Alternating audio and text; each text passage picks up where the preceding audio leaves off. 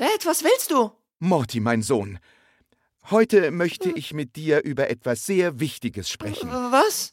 Schon mein Vater sagte, wer A sagt, muss auch Aufklärung sagen. Dad, das ist total peinlich. Ich glaub's nicht. Kommst du wirklich jetzt damit um die Ecke? Ich muss unbedingt zu Grandpa Rick. Der lässt mich wenigstens mit so einem Zeug in Ruhe. Morty, nein, halt. Warte doch. So war das nicht gemeint. Aber wenn uns diese Jessica häufiger besuchen kommt, passt du auf, ja? Jessica wird bestimmt nie wiederkommen, wenn sie erfährt, wie du drauf bist. Oh.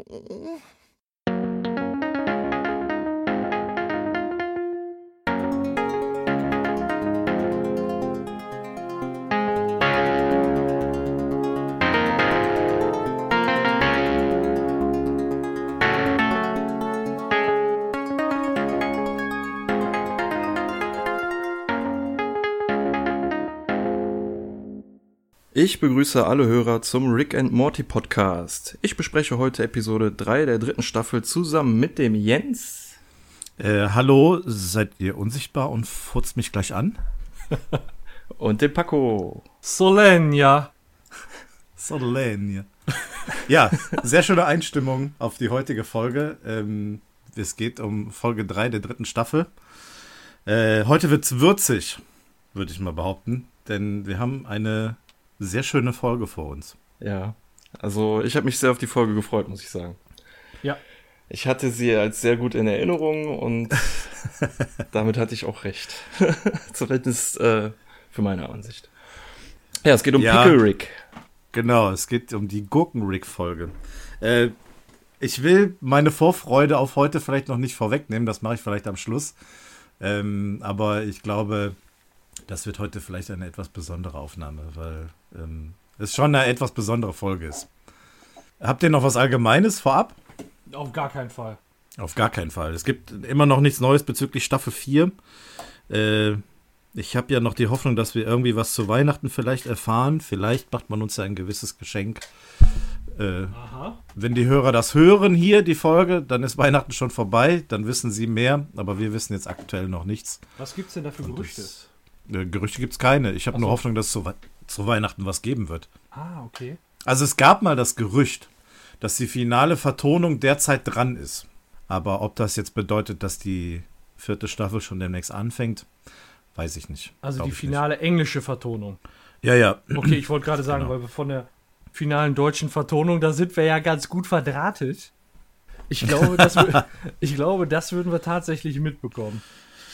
Ich weiß es nicht. Ich glaube, weiß nicht, ob die da was sagen durften, aber ähm, ich, wäre, ich bin mir sicher, dass wenn äh, die deutsche Vertonung dran wäre, dass sie relativ zügig fertiggestellt mhm. sein würde. So, so war es zumindest zur Staffel 3. Also die Staffel 3 lief im Deutschen schon. da war die Vertonung noch gerade dran. Also die waren gut zu tun. Ja, okay. Damals. Glaubt ihr, wenn, jo. wenn ein ähm, amerikanischer Synchronsprecher für irgendwas gebucht wird und, sag ich mal, morgens zu seinem Job geht, darf der dann abends tweeten so, ey, ich habe heute Rick and Morty aufgenommen oder nee. müssen die das für sich behalten? Ja, da gibt's wahrscheinlich diverse Embargen äh, oder wie das heißt, ähm, dass sie da überhaupt nicht drüber reden dürfen. Also das wird, wird wahrscheinlich jede Serie betreffen. Ähm, ich hatte ja das Interview mit dem Klaus-Peter Damitz und da hatte ich jetzt, also ich glaube, das war nicht Bestandteil des Interviews, sondern das haben wir so locker vorher oder nachher bequatscht. Und da habe ich auch so ja. gefragt, gibt es denn da irgendwie was, was du unterschreiben musst oder so, das äh, geheimhaltungsmäßig? Und er hatte jetzt gesagt, zumindest für ihm ist das so noch nicht vorgekommen, weil er hat ja auch erzählt, dass er da zum Einsprechen von einem neuen äh, DSA-Hörbuch ähm, eingeladen war und deswegen auch im Ruhrgebiet ja. war. Und das, da hat er ja dann sogar noch Werbung für gemacht, im Prinzip, ne? Ja, ich glaube, das ist aber auch ein Produkt, was vielleicht ein bisschen mehr Werbung bedarf. Das, das war außerdem, das, das, gibt es, das gibt es schon eine Zeit lang und ähm, dieses Hörbuch und als du mit ihm das äh, Interview gemacht hast, ging es quasi darum, weitere Folgen aufzunehmen. Also die Geschichte war ja eh mhm. eh noch nicht abgeschlossen und es war eigentlich sowieso klar, dass da irgendwann was kommt. Und da kann ich mir vorstellen, so den Leuten zu sagen, so ja, schön dranbleiben, es geht bald weiter, anstatt dann zu sagen, so, nee, ja. ich darf darüber nicht reden.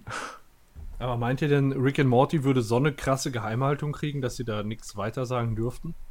Ich weiß es nicht, weil es geht darum, im Originalen gibt es heute bei der heutigen Folge zwei, ich nenne es jetzt mal Berühmtheiten, ein A-Promi und ein B-Promi, würde ich jetzt mal sagen, oder vielleicht beides A-Promis, die da gesprochen haben. Und ob für die das dann auch gilt, so, ne? Ob die dann nicht vielleicht auch sagen dürfen, so, ey, ich habe hier eine Rolle bei Rick and Morty gesprochen heute oder keine Ahnung, nächste Woche oder mhm. wann. Von daher, aber ich denke auch, dass sie nichts sagen dürfen, weil sonst wüssten wir eventuell schon sehr früh, wann neue Folgen kommen. Mhm. Und gerade im Falle der dritten Staffel hatten sie ja eine Überraschung draus gemacht mit der ersten mhm. Folge. Ja, eben. Deswegen habe ich ja auch Hoffnung, was die vierte Staffel betrifft. Vielleicht noch so ein geheimer Weihnachtswunsch. Mal sehen, ob er uns erfüllt wird. Ja, hoffen wir mal, ne? Ja, ja. Wir hoffen's. Also ähm, ähm, im Moment, also äh, ich sag mal auch die, die Informationen, die bisher vorlagen, gingen ja so darauf Ende diesen Jahres, also Ende 2019 und ähm, die deutsche Synchronfassung drei Monate später. Ja, so, gut. Das sind ja so die, die Gerüchteküche, die schon. Drei lange Monate. Ja. Ja, es wird uns schon mal helfen, wenn wir auf jeden Fall mal ein Signal der englischen Fassung kriegen würden. Dann äh, wäre ja Licht am Ende des Tunnels. Ja, es kommt ja auf jeden Fall irgendwas. Nur wann es Ja, das denke ich auch. Es ist nur eine Frage der Zeit. So ist das. Es ist halt nur, ne? Die Sehnsucht, die treibt einen da voran. Ja, ja. Das schon. Ich bin mal gespannt, wie es äh, wird, wenn, ähm, wenn wir dann irgendwann mit den Episoden durch sind. Ich glaube, dann wird es viel quälender. Jetzt haben wir ja zumindest noch ein bisschen was vor, vor der Brust, ne? Aber irgendwann ja. kommt dann der Zeitpunkt, wo wir dann nichts mehr haben. Und dann warten wir ja wahrscheinlich, dann brennt es uns so richtig unter den Nägeln, weißt du? Einfach nur, ja. einfach nur weitermachen. Ja, ich hoffe, dass sie bis dahin was ge gezaubert haben. ja. Aber egal, das ist noch Zukunftsmusik. Ähm, okay, wollen wir mit der Episode starten? Meinetwegen können wir das machen, ja. Ja, okay. auf jeden Fall. Dann sprechen wir erstmal über die Drehbuchautorin, das ist nämlich Jessica Gao. Die hat die heutige Episode äh, geschrieben. Ähm, Ziemlich rassistischer Name. Gao, findest du? Entschuldigung. So rassistisch wie Wong? Ja, vielleicht ein bisschen. Ja, so auf dem vielleicht. Niveau würde ich doch sagen. Oder wie Paco? Was soll das denn heißen? Auch ein ziemlich rassistischer, rassistischer Name. Ich kann es nicht aussprechen. Ja, Jessica Gao hat die Folge geschrieben, die da heißt Pickle Rick oder im Deutschen Gurken Rick. Äh, es gibt keine Referenz, wie jetzt in den letzten Episoden, zu irgendeinem Film oder sonstigem, sondern das ist einfach der Tatsache geschuldet, dass wir heute Gurken Rick begegnen werden. Und von daher ist der Name auch vertretbar. Also, ähm, ich erinnere mich, bei Tiny Rick in der zweiten Staffel war es genauso. Die Episode, äh, die hieß im Originalen auch Tiny Rick. Ähm, äh, Im Deutschen hieß sie Jugendwahn. Da hat ja. man es äh, nicht übernommen. Aber. Äh, ähm, Wie war es mit euch? Habt ihr die Folge zuerst auf Englisch oder erst auf Deutsch geguckt? Ich habe heute noch überlegt. Ich habe sie damals, äh, glaube ich, weil das nämlich zu der Zeit war, wo die gerade frisch rauskam, erst auf Englisch geguckt und dann auf Deutsch. Und du Paco? Ich habe keine Episode jemals auf Englisch geguckt. Achso, alles klar. Ah, okay. Nee, ähm, weil ich hatte sie auch Kann, auf Englisch geguckt. Ganz schön rassistisch von dir. Ja, oder? Welch eine nationalistische Einstellung. Nein, nur Spaß, nur Spaß. Alles gut. Ich stehe ja dazu. Aber mir wird halt die Hälfte an Spaß verloren gehen. Ich finde die deutsche Synchro halt in Ordnung. Ja, das stimmt schon. Ja, ich hatte sie auch auf Englisch geguckt und ich habe mich halt gefragt, wie sie es übersetzen, aber es blieb ja nicht viel anderes übrig, ne? Und was willst du da ja. anderes nehmen? So? Ja, findest du den Namen schlecht im Deutschen? Also, man ist es so gewohnt, ne? Dieses Pickle Rick. Äh, ja. Und dann kam halt, also ich habe vor allem die Deutsche dann auch lange Zeit erstmal nicht geguckt. Ja. Und äh, dann kam sie irgendwann und naja, dann musste ich halt irgendwie. Ich fand es nicht so cool am Anfang, aber man gewöhnt sich dran. Okay.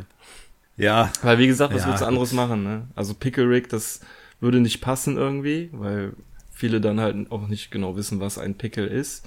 Ja. Und ja. Äh, naja, Gurke ist halt ein es ist die wörtliche Übersetzung und ist kurz gehalten und es passt so. Ne? Was ja, das stimmt das? schon. Dann nimmst du es halt so.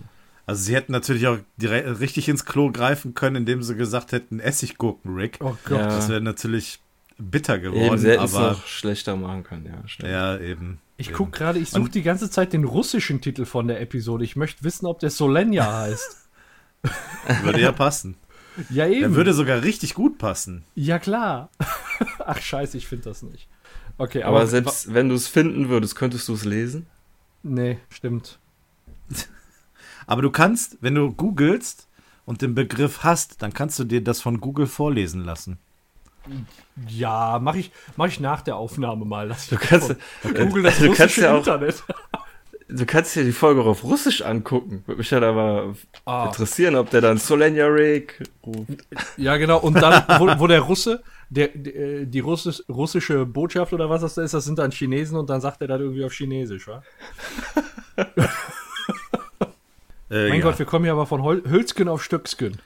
Ja, ne, wir kommen gar nicht so richtig voran. Ja, also, was ich noch sagen wollte, äh, die Namensgebung der Folge, da habe ich mich auch die letzten Episoden so ein bisschen dran gewöhnt. Ähm, ich mache da keine Wertung für die, für die Folge an sich. Also, wenn die Übersetzung jetzt nicht so pralle ist, dann ja, lasse ich das jetzt nicht in irgendeine Art äh, der Wertung einfließen oder mhm. so. Das, ähm, ich glaube, da muss man halt ab, einfach Abstand nehmen, weil das sollte die Folge nicht schmälern, nur weil die Übersetzung des Titels jetzt äh, kacke ist. Da stehen wir drüber. Inhaltlich, wenn Dialoge übersetzt werden, schlecht übersetzt werden, dann ist das vielleicht was anderes. Aber nur der Titel, und er ist ja vertretbar hier in einiger, einigermaßen, also von daher ist es in Ordnung. Ja, wenn es zumindest eine 1 zu 1 Übersetzung ist, dann ist ja noch gut, aber es gibt ja wirklich Episoden, da ja. haben sie nicht 1 zu 1 übersetzt und da fragst du dich, was haben die sich dabei gedacht? Weißt du, wenn, mhm. wenn du 1 zu 1 übersetzt, dann hast du für mich zumindest nachvollziehbare Ansätze gehabt, so. Mhm, ja. Ja. Äh, ja, wollen wir starten? Morty! Jupp. Morty! Ja, da sind wir nämlich schon direkt, äh, direkt beim ersten, in der ersten Szene, in dem nämlich äh, Morty im Badezimmer ist und äh, sich die Haare kämmt und von Rick gerufen wird. Man sieht Rick nicht, man hört immer nur Morty, hey Morty. Und das ist auch schon äh, die erste Referenz. Äh, wisst ihr, welch, an, an was das angelehnt ist? Nee. Nee. Äh, und zwar an die Webserie The Annoying Orange. Ja, doch, das den kenne ich. Eine Orange, die Augen und Mund äh, drauf gefotoshoppt Ach ja, sicher, ja klar, die kenne ich doch. Ja, sicher. Ja, und die dann immer sagt, hey Apple, hey Apple, Apple, what? Also daran ist es jetzt eine, eine Referenz. Okay. Ähm, ja, Aha. für irgendwas macht sich der Morty da fein. Und seht ihr rechts dieses wunderschöne, sieht aus wie ein Bewerbungsfoto von Schnuffels, oder? Der guckt so richtig seriös. für eine Hundeshow. Ja, genau. Guck doch mal, wie, wie ernsthaft dieser Hund da einfach und wie stolz dieser Hund auf diesem Bild steht. Das ja, das ja. Also wirklich. Aber es ist schon ist relativ auffällig, dass Morty seine normalen Klamotten nicht anhat. Fein, ja, also er macht sich für irgendwas fein, habe ich den Eindruck, ne? Ja. Feinstes Sonntagsoutfit. Ja, was ich übrigens echt phänomenal finde, ist, wie lange die diesen Schnuffels hochhalten, um nochmal zum Bild zu kommen. Die, der kam ja im Prinzip nur in ein, zwei Episoden ganz am Anfang der ersten Staffel vor und überall im Haus ja. sind jetzt noch Referenzen äh, durch, durch Bilder. Also finde ja. ich schon mhm. krass. Also der hat ja nie, aus, bis in der einen Episode hatte der ja nie eine große Rolle. Ich finde das auch gut. Also ähm, das ist, ist, schön, immer mal wieder daran erinnert zu werden. Besser als wenn, ähm, wenn sie da jetzt irgendwas anderes hätten, was vielleicht auch gar nicht passen würde. Ähm, ja. Finde ich schön. Aber Schnuffels gibt es ja auch noch, das heißt, der kann ja ein Comeback haben. Ja, ich wollte gerade ja. sagen, vielleicht wollen sie die Erinnerung aufrechterhalten, weil er ja nochmal wiederkommen könnte. Oh. Um seine Hoden zu suchen. ja, und äh, Morty fragt sich dann, wo die Stimme herkommt. Guckt im Schrank, weil sie klingt so weit weg oder so als ob Rick irgendwo drinne wäre. Und äh, dann fragt er sich, ob äh, äh, dieser Kamm, mit dem er sich gerade kämmt, eine Kamera ist oder ob das alles seine Kamera ist. Und dann. Ja, ja. oder ich hätte es cool gefunden, wenn er gefragt hat, bin ich in einer Kamera? ja, ist wirklich so, wenn du schon, ey, du bist mit Rick, du bist mit Rick zusammen in einem Haus und du weißt nicht, ob alles eine Kamera einfach ist, weißt du? So. alles. Oh Gott. Ja, er ist von Anfang an misstrauisch. Das zieht sich ja jetzt dann noch fort. Äh, Rick ruft äh, ihn in die Garage und dann kommt er da rein und fragt, wo ist er? Äh, wo bist du? Ich bin auf der Werkbank. Ja, bist du unsichtbar und furzt mir gleich ins Gesicht? äh, nein, nein, hier, dreh mal das, äh, das grüne Ding auf der Werkbank um. Das, soll ich das jetzt anfassen und du sagst mir, dass das ein Penis von einem Alien ist? Oh nein, das. Ja, und dann dreht er ihn halt um und es ist eine Gurke und es ist Gurkenrick. Und, er hat noch äh, vorsichtshalber einen Schraubenzieher genommen, weil vielleicht ist es doch ein Alien-Penis, ne? Ja. So. Also Morty ist schon auf alles vorbereitet, so, ne? Ja. Rechnen mit allem. Ja, unwahrscheinlich wäre es nicht, ne? Aber es wäre vielleicht sogar wahrscheinlicher, als dass jetzt Rick da als Gurke liegt. Ja. Ja, klar. Würde ich mal behaupten. Eig eigentlich schon, ja. Ja, äh, ja. Ähm, Rick macht es ja auch zu einer Sensation. Er preist es quasi und äh, fragt sich dann, warum Morty nur da steht und blöd guckt. Und er versucht jetzt so irgendwie die versteckten Fähigkeiten einer Gurke zu finden. Er fragt, ob er ja. fliegen kann oder sich überhaupt bewegen kann und äh, ob er unsterblich ist, vielleicht mhm. als Gurke. Und äh, Morty, äh, Rick sagt dann so, er soll aufhören, so blöde Fragen zu stellen, er soll einfach beeindruckt sein. ja, ja, Morty versucht da irgendwie einen tieferen Sinn hinterzufinden, aber der versteht jetzt zum jetzigen Zeitpunkt noch gar nicht, warum Rick so etwas tun sollte. Ähm, ne, Mortys Gedanke ist, irgendeinen Vorteil musst du doch davon haben. So, und entweder, das sind so die ersten Sachen, die ihm einfallen. Entweder bist du jetzt, hast jetzt Superkräfte oder kannst das oder bist unendlich, ne? Ich würde es auch irgendwie versuchen nachvollziehen, nachzuvollziehen, warum hat er sich jetzt in so eine scheiß Gurke verwandelt, ne? Das ist, was, was soll das? Ja, das klärt er ja gleich auf. Mhm. Ähm, ich habe gerade so, so, einen anderen Gedanken. Ähm, der Rick, der feiert sich ja unglaublich und seine Verwandlung als Gurke. Äh, und äh, er ruft ja dann auch am Schluss, äh, ich bin Gurken-Rick. Und dann sieht man, dann schwenkt die das Bild auf Morty um, der halt sehr skeptisch guckt. Das ist so ein und, zerstörter, äh, geiler Blick, ne? ja, mir kam so der Gedanke, dass er vielleicht ähm, sich an den Augenblick erinnert, als Rick Tiny Rick war und äh, die Geschichte ja quasi fast in die Hose gegangen wäre. Ja. Vielleicht ist er da besorgt, dass, dass Rick jetzt schon wieder so einen, ähnliche, einen ähnlichen Prozess durchmacht oder irgendwas in der Form, ja. Ja. Ruft er denn auch in der englischen Version sowas ähnliches wie bei Tiny Rick? Ah, okay, jetzt ruft er einem Pickle Rick und in der englischen Variante ruft er bei dem, bei dem anderen einem Tiny Rick, oder? Ja, genau. Ja, das, das ist ja quasi das, das relativ oft, ja. Stimmt, ja. das kann dann, das kann dann sein, ruft er in der Episode auch. Deswegen ist das schon, also auch relativ häufig. Also das hat er dann schon, ja, wie soll ich sagen, kann man schon als Bezug sehen. Also ich habe den Blick von Morty darauf gar nicht bezogen, weil ich bis gerade, äh, als wir da in der Vorbesprechung drauf gekommen sind, äh, darüber geredet haben, dass da eben der Bezug zu Tiny Rick im Prinzip stattfinden kann. Weil das, was er jetzt gemacht hat, ist, sein Bewusstsein in eine Gurke zu setzen und damals hat er sein Bewusstsein mhm. in, in einen jüngeren Körper gesetzt. Ich habe den Blick eher so gedeutet, so nach dem Motto, ähm, ist der jetzt komplett durchgeknallt, hat er jetzt seinen Verstand komplett verloren. So, das, das sieht ja schon so aus, keine Ahnung, du besuchst dein, deine, deine Großeltern im Altersheim und merkst, dass die nicht mehr ganz bei der Sache sind, so, so ein Blick, weißt du? Und dir tut es einfach nur unendlich ja. leid. So. Ja, besorgter Blick halt, ne? ja, ja. Das ist so, oh, jetzt dreht er voll durch. Ja, es ist ja so, dass alles, was Rick macht, normalerweise einen Sinn hat. Und man erkennt jetzt nicht auf Anhieb direkt den Sinn, was, äh, was es bringt, sich in eine Gurke zu verwandeln. Ja. Ja, im ersten Moment nicht. Aber alsbald. Ja, und das ist eigentlich auch schon die letzte Szene vom Cold Open. Ich wollte nur noch auf eine Kleinigkeit hinweisen, die wir im letzten Bild sehen, nämlich hinten im Regal. Da steht. Äh, Ehrlich? Steht ein Karton, den den wir vielleicht noch mal erwähnen müssten. Ich weiß nicht. der, der kommt sonst nicht mehr vor warte heute, mal, ne? Warte, warte, mal, was ist denn da für ein Karton? Warte mal, da muss ich mal eben die Szene an. Also ja, guckst du dir oh, nochmal das. Äh, könnte sich noch. Nein, ich bin auch, ey, ganz ehrlich, mir wäre es nicht aufgefallen, wenn ich in der englischen Fassung nicht den deutschen Untertitel angehabt hätte und da der Time Travel Stuff übersetzt gewesen wäre. Ja. Sonst wäre mir das wahrscheinlich nicht aufgefallen. Ich glaube, im Deutschen steht das sogar ohne Untertitel anzuhaben. Aber äh, zumindest auf Netflix. Also die wollen drauf hinweisen. Es, ja, das es ist, ist, mir irgendwie so wie später worden, ja. mit, mit einer mit einer äh, mit einem Schild an der Tür. Da ist das auch. Okay. Da hatte ich auch keine Untertitel an und da wurde das auch angezeigt. Mut. Ja, wer weiß. Ne? Das war das. Versch genau. Verschwörungstheorien hier. Ja. Ja, alles klar. Ja. Dann Intro. Ja. Kann man ja auch netterweise skippen bei Netflix. ja. Ja, und es geht direkt da weiter, wo wir aufgehört haben. Die zwei sind immer noch in der Garage. Und da versucht der Morty halt, ich habe das eben schon ein bisschen vorweggenommen, da versucht er erst rauszufinden, warum sich Rick in eine Gurke verwandelt hat, mit dem ewigen Leben oder was auch immer. Und äh, gibt sich nicht damit zufrieden, einfach nur beeindruckt zu sein. Und Morty fragt halt, ja, er versucht halt rauszufinden, warum sich überhaupt irgendjemand in eine Gurke verwandeln sollte. Und da sagt Rick, ähm, jeder würde sich in eine Gurke verwandeln, wenn sie es könnten, was sie nicht tun, weil sie es können, aber sie können es nicht. Und äh, ich glaube, der Spruch wäre mir im Deutschen durchgegangen, wenn ich die Folge nicht zuerst im Englischen geguckt hätte, weil da kommt der Spruch irgendwie sehr viel geiler rüber. Ähm, Wie geht der denn?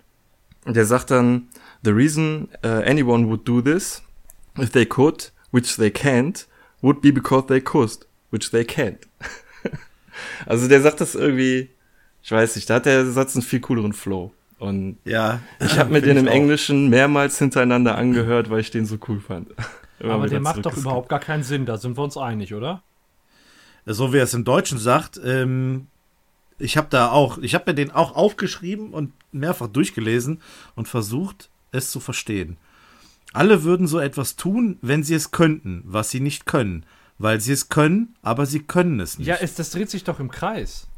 Nee, also es geht ja darum, Morty fragt ja, warum jemand sowas machen sollte. Und der Kernsatz ist, ohne jetzt äh, die Zusätze äh, hinzuzufügen, ist, ähm, der Grund, warum jemand sowas machen sollte, ist, weil sie es können. Aber er muss ja durch sein Ego, weil er der Einzige ist, der es kann und sonst niemand immer hinzufügen, sie können es nicht. Das bringt so, so, den Satz, das unterbricht den Satz immer wieder. Äh, ja. Aber er muss es immer hinzufügen, so weißt du. Der Grund, warum jemand sowas machen sollte, äh, ist, weil was sie ja nicht können, ist, weil sie es können. Aber sie können es nicht. Nur ich kann es, so nach dem Motto. Versteht ihr, was ich meine? Ja, ich. Ja, ich verstehe nur den ja. Loop nicht von, also ich, er sagt ja, Morty, Morty, alle würden so etwas tun, wenn sie es könnten. Bis hierhin klar. Was sie nicht können. Bis hierhin klar. Weil sie es können. da, da bin ich raus. Da sag ich so, ab hier macht das doch keinen Sinn mehr, oder? Aber also du meinst nicht, äh, keiner wird sich in eine Gurke verwandeln, nur weil er es kann. Das ist wiederum deine Theorie, Björn, ne? Ach, ich weiß. Ey, das ist einfach nur Schrott, den der da erzählt. Weißt du, das so, das gefühlt. Ich dachte einfach nur Schlaulaberei irgendwo. Ja, gut. Es ist ja auch eigentlich nur ein Satz, aber ich fand den so geil. Ja, ja. Wir stellen uns an der Stelle einfach so ein rotes Error-Schild vor, was jetzt gerade mal ja. hier so. Wie ging der noch, wie ja. ging der noch mal auf Englisch? The reason anyone would do this, if they could, which they can't, would be because they could, which they can't. Also er hat zweimal ah. gesagt, es kann keiner. Ja, okay. Ja, das ist wichtig für ihn. Erinnert mich so ein bisschen an uh, How much wood would a woodchuck chuck if a woodchuck could chuck wood, wa? Kennt ihr den? Ist er von, ist er von Singstar oder was? Ah, ich meine, ich habe den bei Monkey Island mitgekriegt. Die Frage war halt, how much wood would a woodchuck chuck if a woodchuck could chuck wood?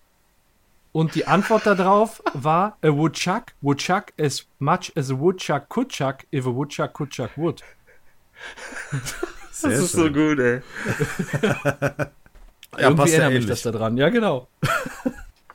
ähm, aber um jetzt auch mal die Frage so ein bisschen aufzunehmen, wie hat Rick es geschafft, sich zu einer Gurke zu verwandeln und dann jetzt einfach da so zu liegen? Also. Man würde erwarten, dass da irgendwie so ein Strahl, also so ein, so ein Laserstrahl oder so eine Kammer ja, oder so. Eine Apparatur ist, ne? oder irgendeine eine Spritze, um schon mal ein bisschen vorwegzunehmen, irgendwie noch da rumliegt. Aber er liegt ja wie, wirklich, wie so, einfach auf der Werkbank, ohne ja. alles irgendwie. Also ja, ohne alles. Also ich, selbst wenn ich sagen würde, er hat irgendwas getrunken und das Glas schnell weggestellt, da steht nirgendwo ein Glas. Da stehen zwei Reagenzgläser, an denen ja. noch was drin ist, die nicht so aussehen, als wären sie gerade irgendwie dahingestellt worden. Nee, hast recht. Also, keine Sehe ich genauso. Ja. Ein Zäpfchen und mit Zeitverzögerung ja, oder so. Es ist ja, es ist ein Zäpfchen. Der hat sich die Gurke hinten reingeschoben. ähm, ja, äh, muss, und, müssen wir mal testen. Und vor allem, er musste ja nicht irgendwo liegen, sondern an einem ganz genauen Punkt auf diesem Schrank. Ne? Also das ja. macht es alles ein bisschen schwer und man fragt sich wirklich, wie kann das denn überhaupt sein? Aus meiner Sicht ja. so. Ja, das bleibt ein ja. genialer Wissenschaftler, der kann alles.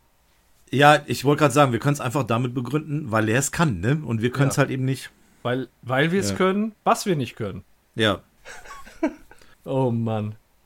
ja, während der Diskussion kommen äh, Bess und Summer rein und die Bess sagt so, wir müssen jetzt langsam los zum, zur Familientherapie.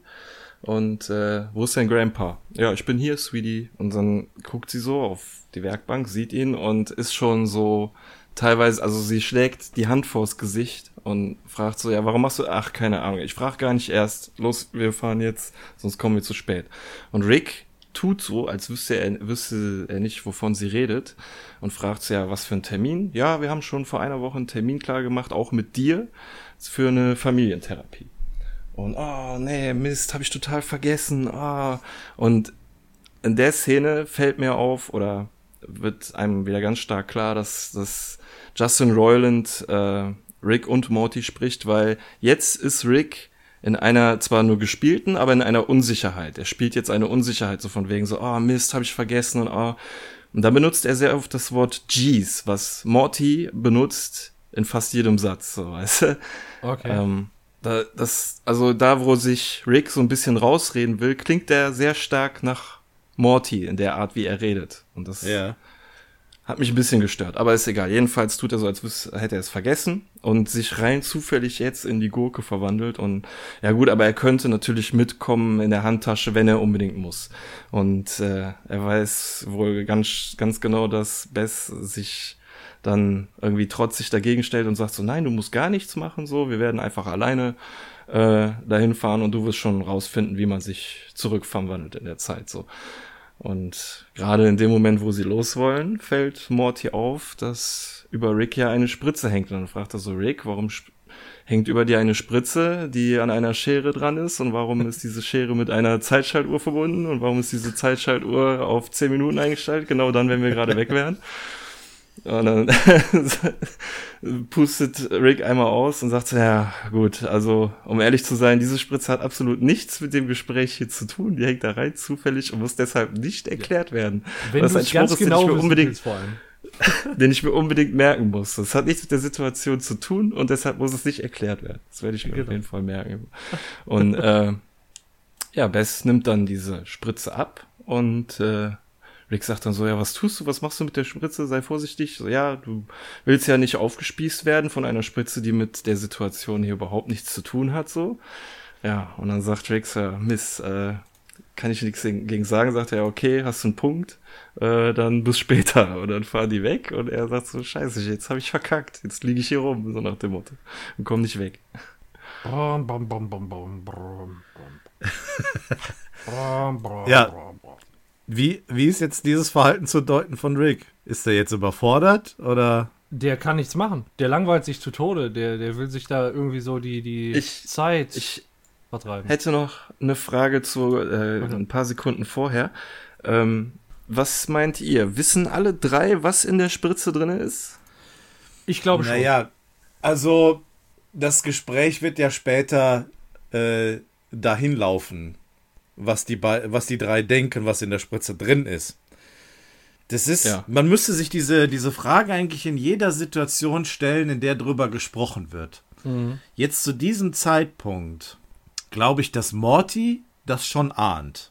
Weil er ja so ein bisschen so, äh, dass er, er Rick, er kennt ja Rick so oder so und äh, ist ja schon direkt misstrauisch.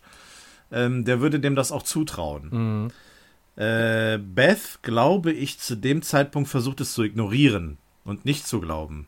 Ja, die und redet sich halt Rick immer schön, das ist das Problem. Ne? Ich glaube, ja, ich glaube ja. schon, dass sie das wahrnimmt, aber die verdrängt das. Also ich glaube schon, auch mal so reflektiert auf später, ich glaube schon, dass Beth auch bewusst ist, dass da dieses Anti-Gurkenzeugs drin ist. Ähm, aber sie verdrängt das, weil sie ihren mhm. Vater mhm. irgendwie ja heilig spricht. Ich weiß das nicht. Er kann ja sich alles erlauben im Prinzip. Ja, ja, also, das ist schwierig. Weil mich, ich stelle mir die Frage, weil warum nimmt sie die Spritze? Es gibt meiner Meinung nach nur zwei Gründe. Entweder sie glaubt nicht, dass da Antigurkenserum drin ist und denkt wirk oder nimmt es wirklich aus Sorge mit, dass er aufgespießt werden würde von einer Spritze, die mit der Situation nichts zu tun hat. Oder was ich viel eher glaube, ist, dass sie weiß, was da drin ist und die Spritze mitnimmt, weil sie ihn foppen will und quasi dafür bestrafen will, dass er sich von der Therapie drückt. Du musst jetzt ja. hier so lange rumliegen, ja. bis wir zurückkommen. Ähm, Sonst hätte sie was ja mehr oder weniger ja. ein bisschen untypisch wäre für Bess. Ne? Sie, wie du eben schon sagtest, sie spricht ihren Vater ja immer heilig und äh, mhm. immer alles nach seinem Willen und jetzt lässt sie ihn als Gurke da für zwei, drei Stunden rumliegen. Ähm, ich, wenn sie die, einfach, ihn einfach nur vor der Spritze hätte schützen wollen, hätte sie die ja auch auf den Tisch legen können. Neben ihm. Richtig, ja. Dass ja, sie das nicht stimmt. in ihm reinstürzt. Oder sie hätte die Zeitschaltuhr ähm, deaktivieren können oder was weiß ich, aber sie hat die Spritze weggenommen. Ja, ja das ist ein schönes Detail, das stimmt. Okay. Ja gut, aber wir kommen ja später noch zu einem Gespräch, wo darauf nochmal genauer eingegangen wird. Aber was ja, willst du noch sagen? Ja, genau. Äh, ich frage mich nur, wie die Situation gewesen wäre, wenn jetzt zum Beispiel Jerry in einer ähnlichen Lage gewesen wäre. Ich versuche das gerade in irgendeiner Form als Parallelsituation irgendwie mir glaubhaft zu machen, aber ähm, dass halt Jerry in so einer Situation wäre, wo er quasi ja sich so drücken könnte und wie dann Beth reagieren würde. Also dann würde sie wahrscheinlich schon eher checken und darauf, darauf eingehen und wahrscheinlich ihm die Hölle Eis machen. Ja, bei dem wird sie aber ausrasten, glaube ich auch. Ja, ja, aber hier bei ihrem Vater wird sie sich das nicht trauen. Nee. Ja, wie gesagt, die, die huldigt dem halt so. Das ist ja fast ein Heiliger, wirklich. Das ist, ja. ja. So ist es. Kranke Beziehung, kannst du nicht anders sagen. Ja, also ich glaube ja auch, dass, noch mal drauf. dass alle drei wissen, was da in dem in der Spritze drin ist. Nur alle drei besitzen so eine gewisse Beherrschung und ähm, sagen es nicht. Aber wenn jetzt Jerry in der Situation wäre, ich glaube, er hätte es auch gecheckt, aber hätte es ausgesprochen so. Ne? Hey, das das kann doch nicht sein, so, das muss doch unbedingt ja. dazu gehören und willst es doch nur reinlegen und so. Und alle anderen sind mehr so, ja komm, lass ihn da als Gurke liegen und wir gehen. Ja, und er hätte dann Einlauf gekriegt. Ja. Der Jerry. Ja. ja. Ich vermisse ihn so ein bisschen in der Folge, aber egal. Na, ja. Ist aber ja. auch nicht so ein bisschen Jerry nur, ne?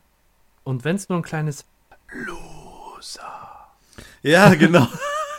ja, das wäre ja jetzt schön gewesen. So, in dem ah, Moment. Ah, oh, das wäre schön, wenn so ein Jerry-Loser dann da lang gepfiffen wäre, wenn Beth da die, ja. äh, die Spritze wegnimmt. Da hast du recht, ja. Geil. Das, äh, jetzt, wo er da liegt und dieses da macht. So, so ein Loser. Aber nein, glaub, nein, nein. Rick ist kein Loser. Ich, nee, ich glaube, der Rick, der würde dann irgendwann eine, irgendeine Wettermaschine erfinden, die, die jeglichen Wind äh, zerstört.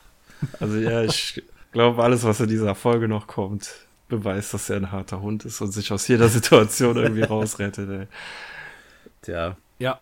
Ja, wir haben ja jetzt die Situation, dass er einfach da liegt, ne? Und das ist etwas, was ich mir relativ zügig äh, klar machen musste. Er hat ja keine Muskeln. Er kann sich ja selber überhaupt nicht bewegen.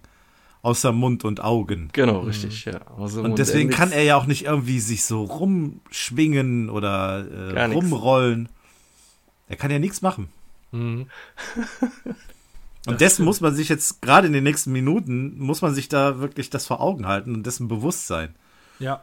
Ja, ähm, als nächstes äh, kommt nämlich eine Katze vorbei, muss eine Nachbarskatze sein. Wir haben bei der Familie Smith vorher noch nie eine Katze gesehen. Und die kommt einfach frecherweise in die Garage rein, hüpft auf, die, auf die Werkbank, schnüffelt überall ein bisschen rum. Und Rick sieht schon so ein bisschen kommen, was jetzt passiert, weil er die YouTube-Videos gesehen hat, in denen sich Katzen vor Gurken erschrecken. Habt ihr wahrscheinlich auch schon gesehen. Katze ja. frisst und man legt eine Gurke hinter sie und äh, in dem Moment, wo sie es checkt, dass hinter ihr eine Gurke liegt, erschreckt sie sich. Aber nicht, weil da irgendwie eine ausgerechnete Gurke liegt, sondern weil da überhaupt irgendwas liegt und es passiert auch, äh, funktioniert auch nicht bei jeder Katze. Hast du probiert? Nee, ich habe das bei meinem Kater nicht ausprobiert, aber okay. ich habe das oft gehört und gelesen, dass das wohl nicht bei jeder Katze funktioniert. Okay. Ja, bei ihr funktioniert es jedenfalls. Äh, sie ist, erschrickt sich vor ihm, ähm, haut ihn so ein bisschen spielerisch hin und her und er fällt von der Werkbank runter, kullert in die Einfahrt und liegt dann da in der prallen Sonne rum. Wenn ihr da mal genau hinguckt, ein sehr nettes Detail, seht ihr noch den Riss, der entstanden ist, als das Haus in der ersten Staffel wegteleportiert wurde. Ah, jo. Ja. Immer noch da. Das, das ist sehr schön, ja. Schön, dass man darauf geachtet hat. Aber das Loch in der Garagendecke ist weg. Das hat man ja, wohl gefixt. Das wurde repariert. ja. Ja, und da liegt er jetzt in der Sonne und er fragt sich, ob das sein Ende ist, in der Garage-Einfahrt als Gurke in der Sonne zu vertrocknen. Weil er wird auch so langsam runzlig und äh, sagt dann, das wäre die, äh, die Genie-Version von auf dem Klo sterben. Und, ja, wisst ihr, äh, was es damit auf sich hat? Ja, es wird wahrscheinlich mal ein Genie gegeben haben, was auf dem Klo gestorben ist, oder? Es gibt den Mythos, dass Elvis angeblich auf dem Klo gestorben ist. Oh mein Gott. Also er ist tot im Bade, in seinem Badezimmer gefunden worden und es gibt den, den, den Mythos, dass er angeblich auf seinem Klo gestorben ist. Mhm. Und das ist hier eine kleine. Soll, soll eine Referenz auf diese Tatsache sein.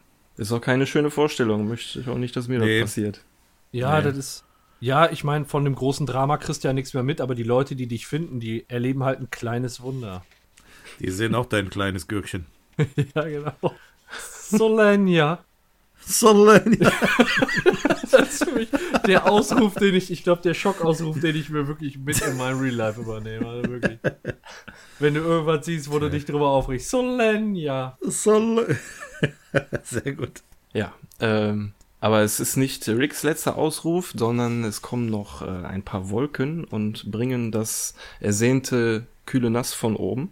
Er freut sich über den Regen, aber es scheint irgendwie so eine Art Sinnflutregen zu sein, weil ich finde es ein bisschen übertrieben, wie das dargestellt ist. Also der wird da richtig rausgeschwemmt aus der Einfahrt wie aus so einem reißenden Fluss.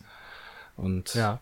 in echt sähe das, glaube ich, nicht so krass aus. Jedenfalls wird er dann auf die Straße gespült und Richtung Gully. Er würde sich gerne noch um 90 Grad drehen, aber wie, er kann es nicht. Fällt in den ähm, Gully-Schacht mit dem Wort Scheiße. Ähm, muss eine Zeit lang unter Wasser tauchen, dabei hält er die Luft an und wird am Ende rausgeschleudert, knallt gegen ein Ventilrad, vier Rohre, bis er dann irgendwo auf einer trockenen Ecke äh, landet, wo mit diesem mit Metallrohr hin und her gespringe. Ich fand irgendwie, als ich das das erste Mal gesehen habe, irgendwie passt das nicht zu Rick and Morty. Weißt du, das ist eher so dieses Bing Bang Bung Ong. Das ist so, weiß ich nicht, das, ja, das passt so zu wenig. Viel Slapstick. Von, ja, finde ich schon. Das, also ich finde es jetzt nicht mhm. schlimm, aber äh, irgendwie fand ich das unpassend. Ich kann es gar nicht beschreiben, wieso. Ich habe das nur gesehen und dachte so, hä, was, was soll das denn jetzt, weißt du? Also ich fand's richtig gut. Okay. Also, ich auch, mir, muss ich sagen. Ich fand das voll witzig. Also auch so mhm. dieses mit dem Geräusch und dieses Hin und Her. Wie du so gerade sagtest, Björn, das ist pures Slapstick. Und, äh, aber ich kann das verstehen. Es passt nicht zu Rick and Morty, das, das stimmt. Aber es hat, äh, hat mich erheitert hier an der Stelle. Ich fand's gut. Mhm. Doch, ja, also diese Kombination davon, den auf das Rohr knallen zu sehen, dann das Ping-Geräusch und das Ah, also diese drei Sachen zusammen, die sorgen bei mir schon für Lacher. Und das Ganze viermal hintereinander. Das hätte halt nicht häufiger sein dürfen. Ja, vor allem mit dem Hintergrund zu wissen, dass er es ja auch gar nicht äh, beeinflussen kann. Ne? Er kann es ja nicht ändern. Der ja, kann nichts machen. Nichts der fällt machen. da runter und knallt übergegen. Ja, und dann liegt er irgendwo in der Kanalisation auf dem Boden und ihr müsst euch jetzt einfach mal vorstellen, ihr wärt in seiner Lage. Ihr, ihr seid eine Gurke, ja. Ihr könnt nicht mal Bescheid sagen, eurer Familie, dass ihr in der Kanalisation seid. Du kannst, und nach einer Scheißgurke sucht auch niemand. Das heißt, du bist da nee. im Prinzip versenkt. Das war's. Ja. Normalerweise. Ja. Aber zum Glück sind ein paar krabbelige, ja. paar krabbelige Freunde mit dabei, die äh, dann da auch entsprechend unterstützen. ja, die äh, bereits angesprochenen Kakerlaken laufen da rum und äh, fressen sich an so kleinen keine Ahnung, irgendwelche Dreckshäufchen essen die sich da satt. Und äh, Rick beißt sich dann in die Lippe. Das ist das Einzige, was er machen kann. Und dem läuft der Gurkensaft dann quasi das Gurkengesicht runter. Und die Kakerlake wird darauf aufmerksam. Rick sagt, ja, ja, hol dir den leckeren Gurkensaft. Und die Kakerlake nähert sich seinem Mund und muss wahrscheinlich mit dem Kopf in den Mund gekommen sein. Und dann beißt Rick zu so lange, bis die Kakerlake keinen Widerstand mehr leistet. Boah, das ist auch eine übelste Badass-Aktion, ne? Das, ist, das muss er erstmal so bringen, ey. Und äh, dann liegt er neben der toten Kakerlake und reißt ihr mit der Zunge den Schädel auf spuckt die Schädeldecke weg und drückt dann mit der Zunge auf dem Gehirn drauf rum. Boah. Und dann bewegt sich hier mal ein Fühler, da mal ein Beinchen und dann drückt er auf einer Stelle, wo sich die Flügel ausfahren und hieft sich somit auf die Kakerlake drauf. Und dann findet er die Stellen, wo er drücken muss, um die Hinterläufe zu bewegen und bewegt sich somit vorwärts und brüllt, yeah, baby. also er ist schon mal wieder mobil. Ja, zumindest auf dem Rücken von der Kakerlake geschnallt irgendwie. So ganz verstehe ich das auch nicht, wie er da, ohne sich bewegen zu können, auf den Rücken kommt, indem er mit der Zunge aufs Gehirn drückt. Klar kann er die Beinchen bewegen, aber ich sag mal, wenn er unter die, äh, auf die Kakerlake möchte und der Kakerla dem Kakerlakenkörper sagt, er soll sich unter die Gurke bringen, dann wird die Gurke doch eigentlich auch wegrollen, oder? Aber gut, Rick kann das, weil er ist ein Genie. Ja. Ich finde das, find das ein bisschen seltsam, dass er das äh, schafft, mit der Zunge diese Schädeldecke de, des Insektes zu öffnen. Also bis dahin habe ich ja. es ihm noch abgekauft und die Geschichte mit dem auf dem Gehirn drücken, damit sich irgendwas bewegt. Das, ähm, ja, kann ich auch noch akzeptieren, aber so dann so dieses mit der Schädeldecke ist irgendwie. Also er hat ja schon den Kopf im Mund gehabt und hat die ja totgebissen. Das heißt, das kann ja schon sein, dass ja. er da so ein bisschen das Ding gecrackt hat. Und dann war es offen und mit der Zunge ja. hat das nur weggemacht, weißt du? Aber ja, das stimmt. Was mir dazu einfällt, ist, es gibt ja wirklich so ein Set, dass du Kakerlaken fernsteuern kannst, ne?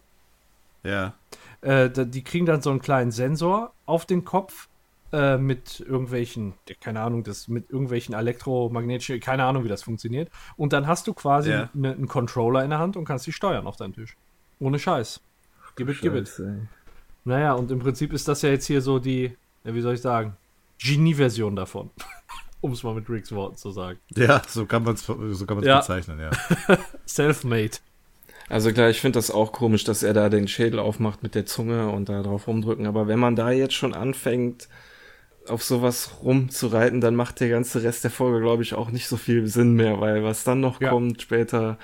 Ich Völlig brauchte korrekt. jetzt den Teil der B-Story erstmal, um das, was ich vorher in der A-Story gesehen habe, zu verkraften. Das, das äh, führt sich auch noch weiter in der Folge fort. Also ich muss ganz ehrlich sagen, dass ich lange die B-Story gar nicht so richtig verfolgt habe mit beiden Ohren und so. Also ja. immer nur so halb und so mehr. Mir ging viel mehr durch den Kopf, was ich vorher da gesehen habe. ja, das ist auch, ähm, das werden wir später feststellen, immer so dieses Hin und Her zwischen A und B-Story. Du hast auf der einen Seite hast du die Action, wo es, äh, wo es so richtig abgeht. Und auf der anderen Seite hast, hast du eben diese Therapiesitzung, wo es ja so ein bisschen tiefer geht, so äh, tiefergehende Gespräche, wo es um wesentliche Dinge geht, um Beziehungen, um Gefühle, um, um, um Einstellung von Personen. Und dann so aus dieser Actionladung rauszukommen, sich darauf dann einzulassen, was in der B-Story passiert, das ist manchmal ein bisschen schwierig. Da muss man vielleicht das ein oder andere Mal ja. dann nochmal vielleicht die Szene sich angucken und genauer hinhören. Ja, genau weil in der B-Story sitzen Beth Summer und Morty äh, jetzt erstmal im Vorzimmer der Therapeutin, in so einer Warteecke. An der Wand ist ein Bild von einem Typen, der ein Hotdog ist und darunter steht Courage, also Hingabe, nee, nicht Hingabe, Mut. sondern Mut. Mut. Courage, ja. Hingabe, Hingabe kommt gleich. Das ja. wird bei mir übrigens auch schon übersetzt, ohne dass ich Untertitel anhab. Ähm, mhm. Aber egal. Das hatte ich auch, ja. Ja. Die sitzen da und warten und Summer fragt, ob das überhaupt eine Familientherapie ist, wenn Dad und ähm, Grandpa gar nicht da sind und Morty fragt, warum ist es mutig, einen Hotdog zu essen? Und äh, dann sagt Bess, dass sie ja gar nicht äh, freiwillig hier sind, sondern dass sie von der Schuldirektion dahin geschickt wurden, weil Summer im Unterricht Klebstoff geschnüpfelt hat oder sagt die hier schon Lack? Lack, Lack, Lack, ne? Lack. Glaub, oder die ja. sagt immer nur Lack. Genau und ähm, Morty sich in der Schule in die Hosen gepinkelt hat. Deswegen sind sie da jetzt zur ähm, Familientherapie hingeschickt worden. Ja, und eigentlich ist Morty auch aus dem Alter raus, ne? Musste äh, das sich in die Hose zu pinkeln, ja. Ja, du ja. musst dir mal vorstellen, was der intergalaktische Abenteuer, wo der, was weiß ich, Monstern gegenübersteht und dann soll der sich in der Hose, äh, in, die, in der Schule in die Hose pinkeln irgendwie. Weiß ich auch nicht. Ich bin generell in der Folge verwirrt, was die überhaupt wirklich gemacht haben. Später wird irgendwie gesagt, er hat auf einen Tisch gepinkelt.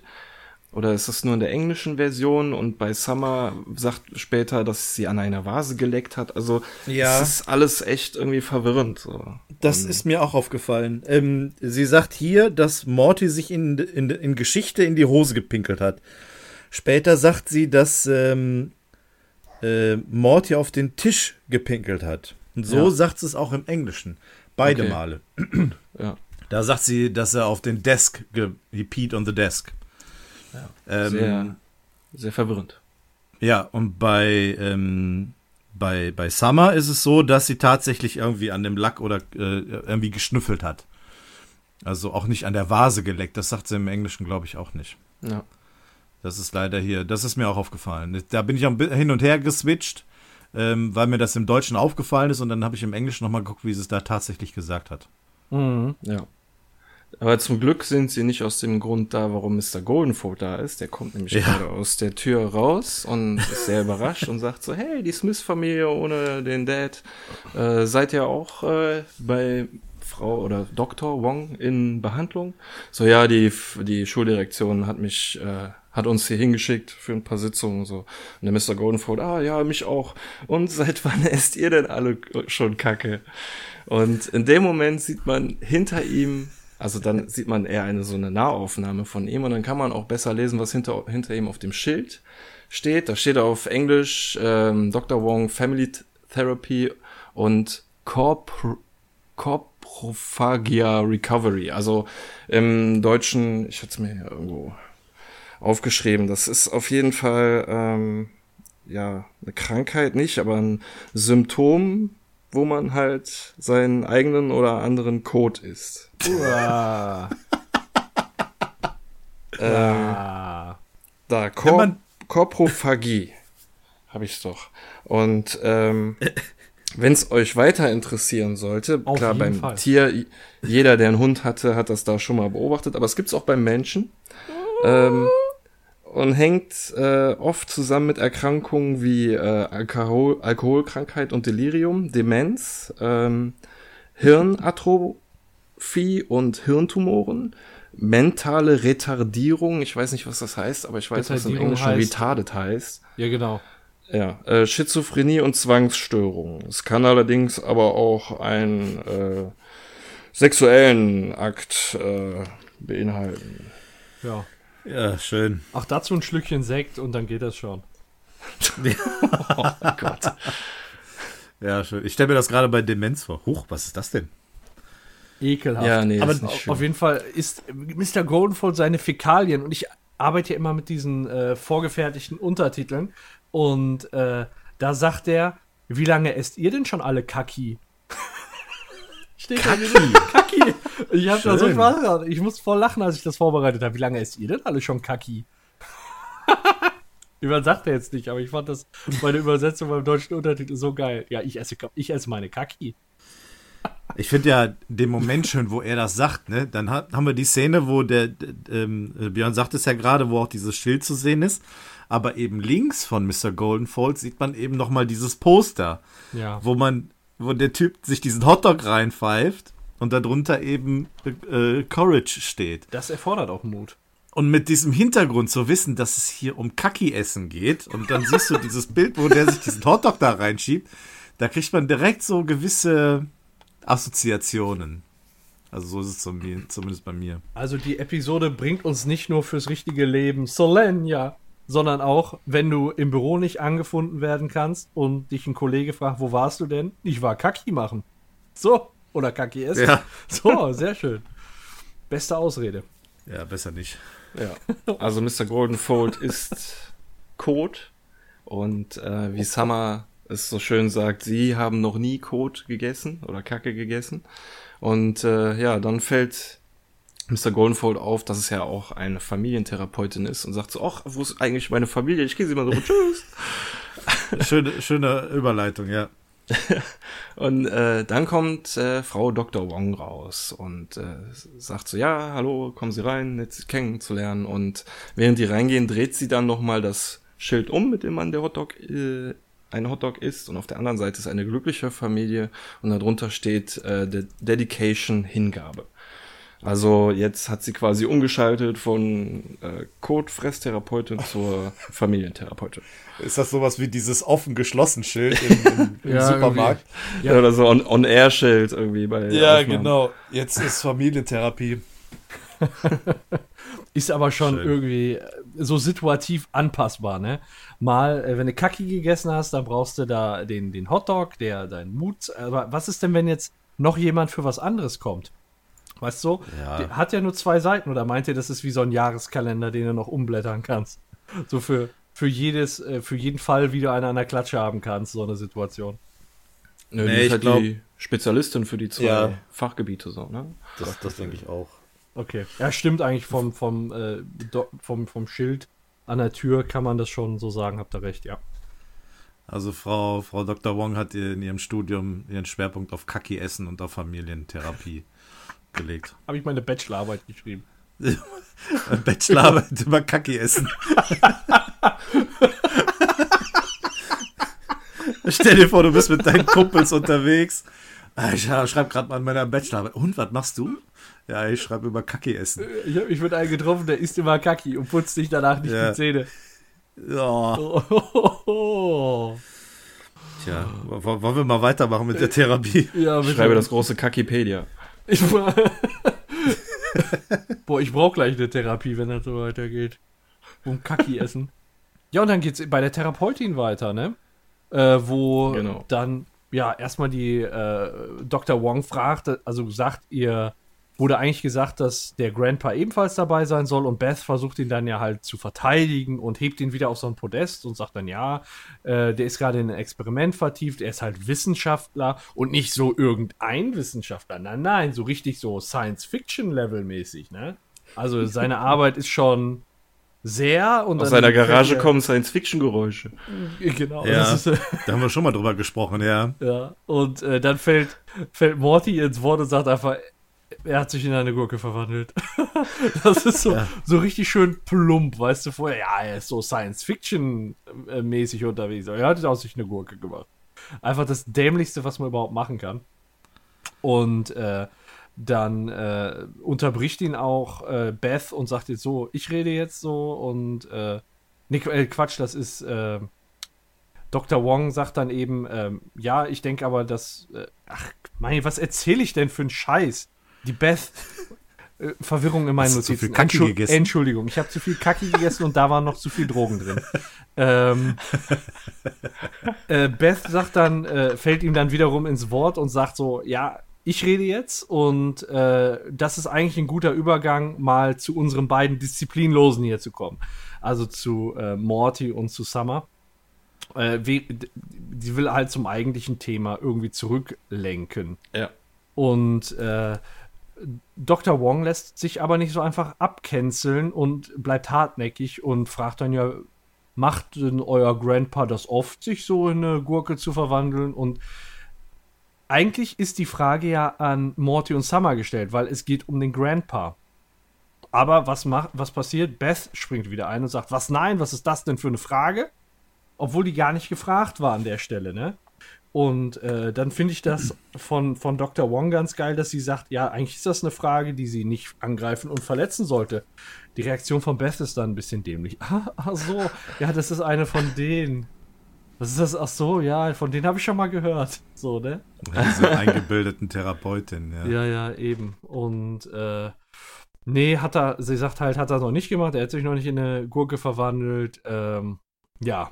Und Dr. Wong sagt eben, okay, dann kommen wir mal zur ganzen Familie und lassen Sie mich Folgendes fragen. Was denken Sie, was der Grund ist, dass Ihr Grandpa sich in eine Gurke verwandelt hat? So, mit der Frage wird man dann mehr oder weniger alleine gelassen. Ja, ähm, gut, die Frage haben wir uns vielleicht im Laufe der, der Episode auch schon gestellt. Was mhm. ich ganz spannend finde an dieser Szene, sind die unterschiedlichen Ebenen, in denen hier gesprochen wird. Äh, Beth erklärt erstmal, ähm, warum, also sie entschuldigt sich dafür, dass Rick nicht dabei ist, entschuldigt es direkt damit, dass er ein Wissenschaftler ist, also stellt ihn dann sehr, sehr wichtig dar. Und äh, prompt kommt äh, Morty daher und äh, ja, sagt, wie es ist. Es ist nun mal so, er hat sich in eine Gurke verwandelt. Nicht nur allein die Tatsache, dass es ein banaler Grund ist, nein, es ist sogar etwas, was absolut unwahrscheinlich ist, dass sich jemand in eine Gurke verwandelt. Das macht das Ganze schon so, so sehr absurd. Also von ganz oben nach ganz unten ist so mein, mhm. mein ja, Gefühl wie, von dieser Situation. Auch wie Dr. Wong das dann auffasst, die hinterfragt das ja gar nicht. So für die ist das so, ja, ja. hat sich in eine Gurke verwandelt. Ja, also genau, die nimmt ja. das hin. Ich meine, das ist eine Therapeutin für Leute, die Kacke essen. Ne? Also die wird sich schon einiges anhören dürfen. Ähm, aber das geht ja dann noch weiter. Ähm, Sam, äh, Beth versucht ja das Gespräch äh, oder äh, den, den eigentlichen Grund, warum sie da sind, dahin zu leiten, nämlich eben die Kinder. Das Fehlverhalten der Kinder, das ist der Grund, warum sie diese Familientherapie machen müssen. Mhm. Sie sieht weder sich noch irgendwelche anderen Leute als Grund, ähm, eine Therapie zu machen. Aber Dr. Wong geht direkt auf den Großvater ein, weil es so absurd ist. Er hat sich als eine Gurke verwandelt oder in eine Gurke verwandelt. Mhm. Und schon geht das Gespräch in, die, in diese Richtung. Und das mag Beth nicht. Das macht sie mehrmals deutlich im Laufe dieser Therapie. Also ich das glaube, ich ähm, Bess sieht den Grund für das Fehlverhalten in der Trennung zwischen ihr und Jerry und äh, denkt halt, sie geht da zu dieser Therapeutin hin und so kriegt dieses normale Gespräch so, ne, kriegt die Kinder wieder gerade gerückt, so nach dem Motto. Und will das Gespräch auch gar nicht auf den Grandpa kommen lassen, weil sie auch wahrscheinlich Angst hat, dass er der Grund sein könnte, dass sich die Kinder so komisch verhalten.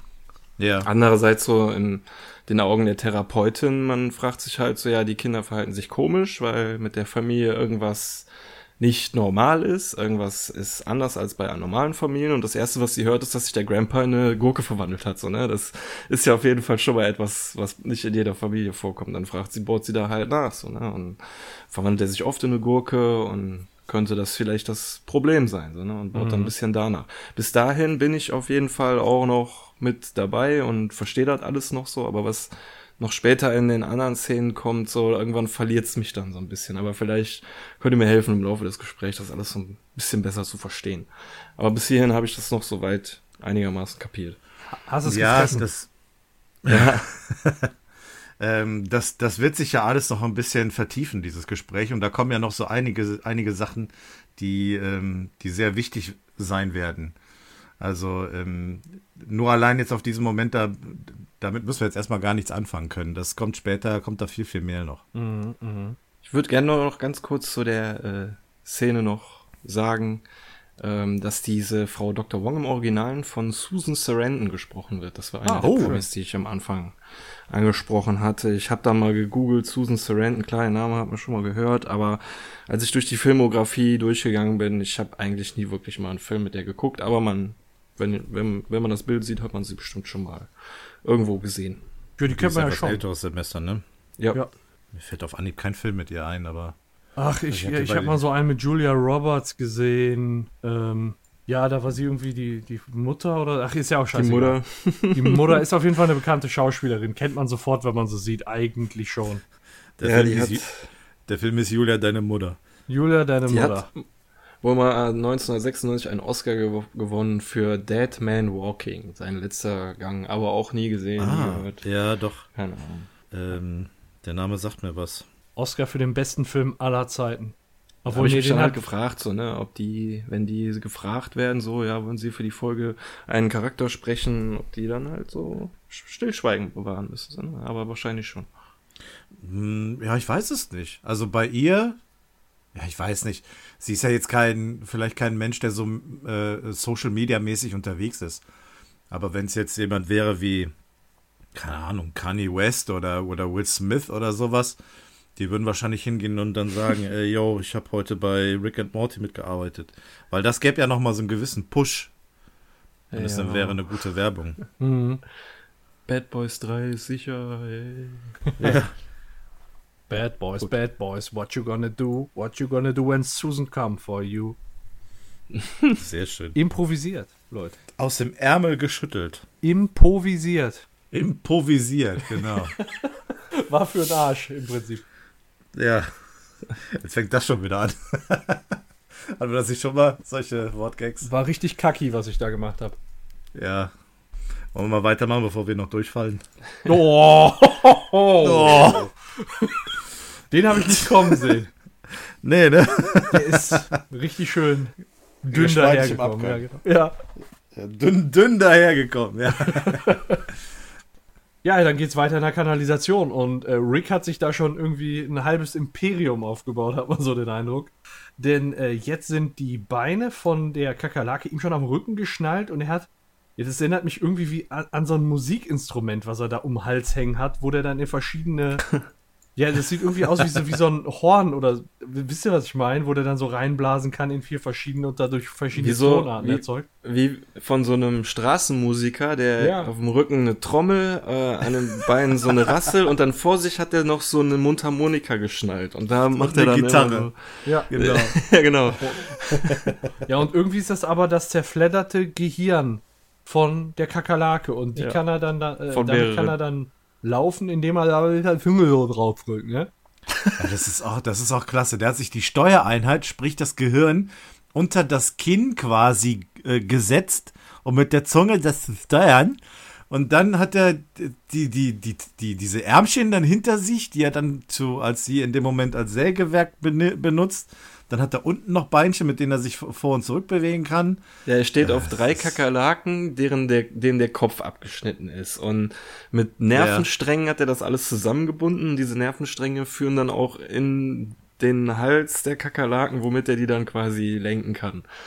Äh, und ja, auf dem Rücken hat er 1, 2, 3, 4, 5, 6 Ärmchen, die er auch alle kontrollieren kann. Und mit denen ja. er da fleißig am Werkeln ist. Also es sieht so aus, als würde er an so einer Gitterstange sägen, um da rauszukommen. Hat, mhm. Macht es am Anfang so ganz stark den Eindruck, oder nicht? Ja. ja. Ähm, weil ihm bricht so ein Ärmchen ab und er guckt dann so durch die Gitterstäbe hindurch und man sieht den Ausgang hinten. Und er seufzt ja. dann und macht sich so ein neues Ärmchen dran. Und äh, da denkt man halt irgendwie, er will in die Freiheit irgendwie wieder rauskommen oder so. Mhm. Und dann wird aber überrascht von so einer Ratte, die durch die Gitterstäbe nach ihm greift und schnappt. Und er ist erstmal erschrocken und meint so, ja, hey, komm, ich weiß, das ist dein Revier, aber je schneller ich hier rauskomme, umso schneller kann ich äh, wieder große Haufen kacken, die du dann nicht reinschaufeln kannst. und dieses Vieh versucht halt äh, immer noch durch die Gitter zu kommen und er krabbelt so, Rick krabbelt so ganz langsam nach hinten und meint so, ja, zappel noch ein bisschen weiter, ein bisschen nach rechts. Und dann ja. hackt er so ein Seil durch, äh, was den Rasierer löst, das äh, schneidet ein anderes Seil durch und dann fällt so ein Flaschenboden von oben und hackt der Ratte den Kopf ab. Und äh, er freut sich darüber, nimmt sich die, die, den Kopf. In dem Moment kommen seine ganzen Rattenfreunde an und wollen ihn rächen. Und äh, er nimmt sich den Kopf und meint so, ja, das äh, ist das euer Freund, keine Sorge, er ist bei dem gestorben, was er am liebsten macht, eine dumme, verfickte Ratte sein. Richtig und dann geil. nimmt er den Kopf und dann sieht man eigentlich erst so, dass er da wirklich mega viel Apparaturen gebaut hat. Er hat sich aus dem ganzen Müll so Maschinen gebaut mit Greifarmen, Zahnrädern und äh, Riemen und allem möglichen Kram und Automatismus, der einsetzt, wenn er den Kopf auf so einen Kronkorken draufsetzt. In dem Moment geht quasi alles los.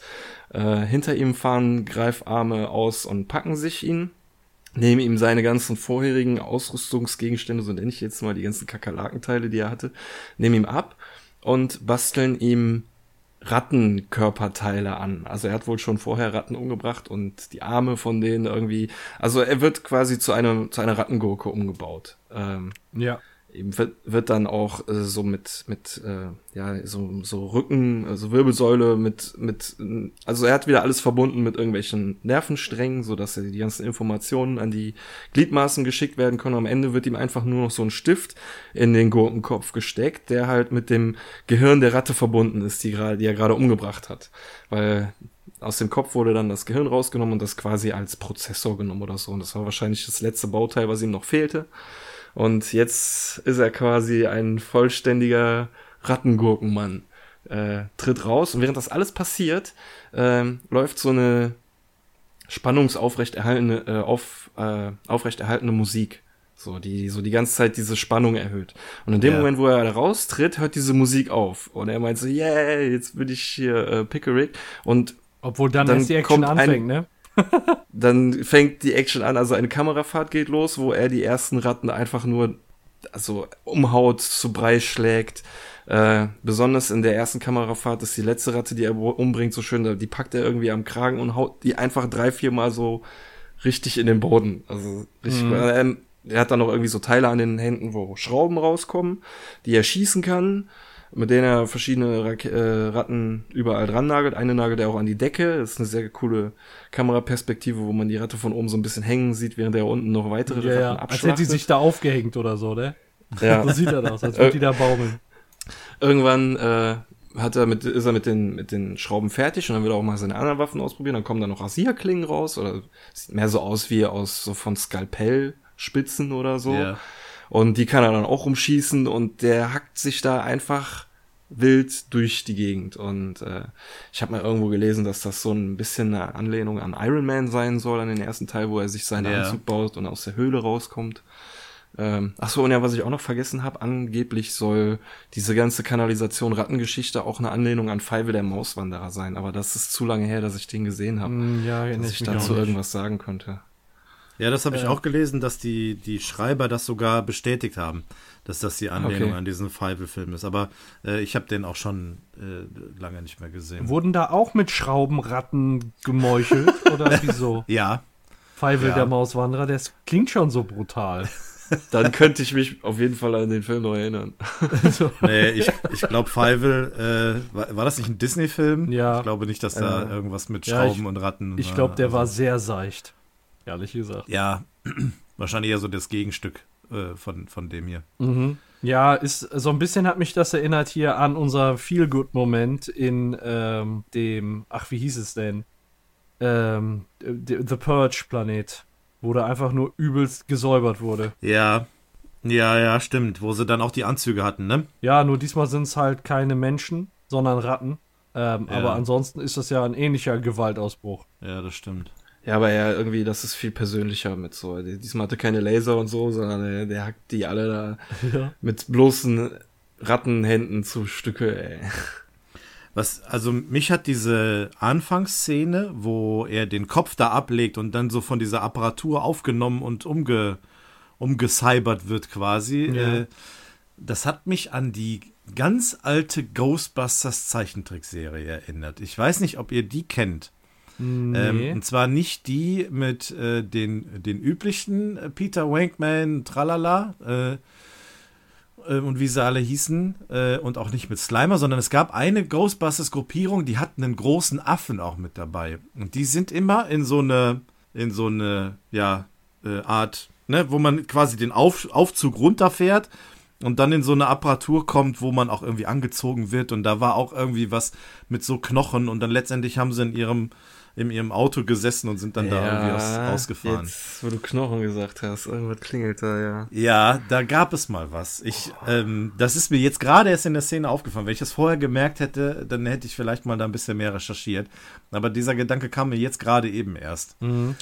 Mich hat es ein bisschen ähm, dann auch in der Szene an Iron Man erinnert. Es gibt ja nachher, als äh, der Iron Man-Anzug weiterentwickelt ist, hat der Tony Stark in seinem Ta Stark Tower, da musste er nur lang gehen und der wird ihm so an- und abgebaut. Ja. ja. Und mich hat es ja. so ein bisschen, als der Rick da hochtransportiert wurde und in diesen Gurken-Rick verwandelt wurde, also in diesen den Killer-Gurken-Rick verwandelt wurde, ähm, so ein bisschen ja. daran erinnert, an diesen Iron Man, der dann da zusammengebaut wird, einfach so beim Laufen. Ne? Wo der dann davon zusammengeschraubt wird. Ich glaube, hier gibt es viele Referenzen an, an Iron Man. Das, was du jetzt gerade sagtest, aber auch so dieser, dieser Punkt, dass er sich selber was baut, um wie in Iron Man 1 sein, äh, äh, sein, sein ja, Entführern oder keine Ahnung, wo er da gefangen genommen wurde, äh, dann zu entkommen. Mhm. So mit diesen Ratten hier ist das eher, ist das ähnlich. Mhm. Obwohl sie jetzt quasi in dem Moment eine Gefahr für ihn waren und ihn nicht da festgehalten haben, ist das aber eigentlich ein eher, ja, eher vergleichbar. Mhm. Also da gibt es einige, einige Parallelen. Auf jeden Fall ja, leiden die Ratten erstmal, die sind irgendwie am Boden festgenagelt und im Prinzip ist es noch ein, ein Ticken schlimmer als das Blutbad bei Lucas Purging Now. Ich finde das aber auch so, also ich finde es cool gemacht, äh, wie, die, wie der Cyborg Rig da zusammengeschraubt wird. Der kriegt ja auch so einen Nagel in den Kopf und alles, dass er halt so die Steuerungseinheit ja. hat. Das ist, ist irgendwie cool umgesetzt. Das ist vielleicht mal jetzt der Augenblick, äh, darüber zu diskutieren, wie das, wie das überhaupt funktioniert mit dem, mit dem Gurken. Jetzt habe ich mich nämlich vorhin auch schon so ein bisschen gefragt, als der da die äh, Kanalisation runtergestürzt ist. Da war er kurz im Wasser und hat die Luft angehalten. Aber er hat doch ja. eigentlich gar keine Lungen. Dann wird ihm das Ding in den Kopf gesteckt, obwohl er doch eigentlich gar kein Gehirn hat. Ich meine, klar, das ist Zeichentrick und so und man sollte da jetzt vielleicht nicht zu viel hinterfragen, aber er sagt später selber, äh, dass er seinen Magen vermisst hat. Also hat er ja jetzt quasi keinen Magen. Mm. Und, ja. Äh, ja, es naja, gibt so ein paar Dinge. Mhm. Scheinbar hat er irgendwelche Nervenstränge in seiner Gurke und du hast Nervenstränge in deiner Gurke. Schön gesagt. Und, und, und kann seine Körperteile mit seiner Gurke steuern. Auch das hast du schön gesagt. Ja, das ist schwer zu begreifen, wie Rick als Gurke funktioniert. Und was da wie funktioniert und, und überhaupt. Und das ist, ist schon tatsächlich schwierig. Wir kommen ja nachher zu einer Szene, wo er verwundet wird. Das ähm, ja. passt ja da auch nochmal in diese Verwirrung mit rein. Mhm. Ja. Also ja, ja, gut, das ist schwer zu, schwer zu greifen an, an diesem Punkt. Das ist wahrscheinlich auch etwas, was man einfach nur hinnehmen muss. Leider weil ja. es halt einfach total cool ist. Vielleicht kriegen wir noch eine Erklärung dafür. Aber jetzt ist ja. auf jeden Fall erstmal wieder der Augenblick gekommen, das gerade Gesehene sacken zu lassen und die B-Story übernehmen zu lassen. Ja, das ist doch wieder mal so ein richtig schöner Umschwenk. Ne? Das ist genau das, was ich gerade meinte. Du hast die absolute pure Action und äh, den, den Bodycount, äh, der dreistellig ist, hier fast schon gefühlt. Und ähm, dann kommst du wieder in diese idyllische Szene, wo sie sich da äh, zusammengesetzt haben und am, am Unterhalten sind. Ich weiß gar nicht, ja. was ich in Real Life schlimmer finden würde, muss ich ehrlich sagen. Ich glaube, ich wäre lieber die Gurke, als da in dieser Veranstaltung zu sitzen. Ja, jetzt kann man auch nachvollziehen, warum der Rick das letztendlich getan hat. Ne? Ja, eben, es lohnt sich. Es ist, ja. hat sich schwieriger äh, gestaltet, als es sich eigentlich vorgenommen hat, aber im Endeffekt, es hat sich gelohnt. Dr. Wong. Ja. ja.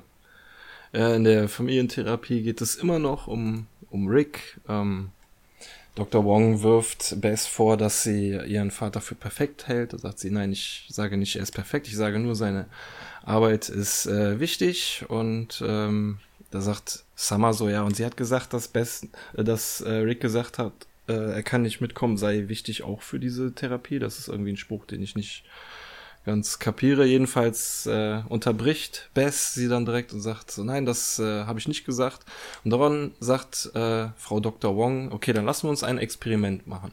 Äh, jeder hebt jetzt die Hand, der sich sicher ist, was in der Spritze drin ist. Und keiner bewegt sich, alle sitzen noch so da. Dann fragt äh, Dr. Wong, okay, und jetzt heben alle die Hand, die sich sicher sind, dass in der Spritze kein Anti-Gurkenserum ist. Und da zuckt Bess Hand so ein bisschen hoch, aber als sie merkt, die anderen machen nichts, nimmt sie sie schnell wieder runter. Ja. Dann sagt die Dr. Wong so, ja, ihre Hand hat da gerade so sich so ein bisschen bewegt. Ähm, wollten sie irgendwas irgendwas sagen so und äh, er meint so nein äh, merken sie das nicht so sie alles dreht sich hier nur um um Rick so und äh, ich bin eigentlich hergekommen wegen äh, Summer die Klebstoff schnüffelt sage ich jetzt einfach mal wieder und Morty der in die Hose pinkelt aber sie reden die ganze Zeit immer nur wie besessen von diesem komischen Gurken-Ding. So. Und dann sagt die Dr. Wong, ja, ich glaube, dieser Gurkenvorfall ist ein super Einstieg in die Probleme ihrer äh, Familie. Und äh, sie haben mit ihrem Vater eine ganz spezielle Dynamik, ähm, wo Emotionen und Verletzlichkeit keine Rolle spielen dürfen. Und das wirkt sich auf die ganze Familie aus. Und das könnte eventuell halt das Problem sein. Mhm. Und das hätte eventuell auch das Problem an der Scheidung oder die, der Grund für die Scheidung sein können. Und als sie der Best das alles so an den Kopf wirft, sagt sie einfach nur, lecken Sie mich. ja, und die Kinder so, ey, Mom, und ihr, also ihr könnt mich auch lecken. Ich, ich glaube, die sagt sogar, fick dich. Ich glaube, ja, die sagt so das, das ganz harte Tut sie tatsächlich. Zu den Kindern sagt sie es nicht. Ähm, sie, Im Englischen sagt sie sowohl zur Therapeutin als auch zu den Kindern, FU. Ähm, aber im Deutschen ähm, sagt sie nur, fick dich zur Therapeutin, aber nicht zu den Kindern. Und das ist schon krass, weil sie mit ihren Argumenten am Ende ist. Mhm. Aber das hier ist tatsächlich die Szene, um die es letztendlich geht, zumindest im Bereich der Therapie. Denn Frau Dr. Wong hat es ganz schön auf den Punkt gebracht. Du hast es gerade eben gesagt, ähm, ähm, sie hat festgestellt, dass die Beziehung eine Dynamik hat, in der Gefühle und Verletzlichkeit unerwünscht sind. Also Beth will sich gar nicht großartig Gedanken machen, was mit ihrem Vater ist und will auch keine wirklichen Veränderungen in dieser Sache. Und sie bringt es auf den Punkt, dass diese Dynamik in der Beziehung zu Rick, ähm, ja, die Ehe hat scheitern lassen und dafür gesorgt, dass die Kinder emotional überreagieren. Mhm. Und das ist etwas, was Beth nicht hören will, aber sie kann es in dem Moment auch nicht widerlegen. Und deswegen ist dann die Reaktion mit der Beschimpfung. Es ist so ein bisschen Hilflosigkeit auch, die sie da einfach zum Ausdruck bringt durch ihre Reaktion, ne? Ja, weil sie jetzt merkt, dass sie das Problem ist und nicht die Kinder. Mhm. Also sie hat ja gerade auch immer wieder gesagt, es sind die Kinder, die das Problem sind oder die der Grund dafür sind, dass sie hier zur Therapie gehen, weil ähm, der eine auf den Tisch pinkelt, die andere an, am Lack rumschnüffelt.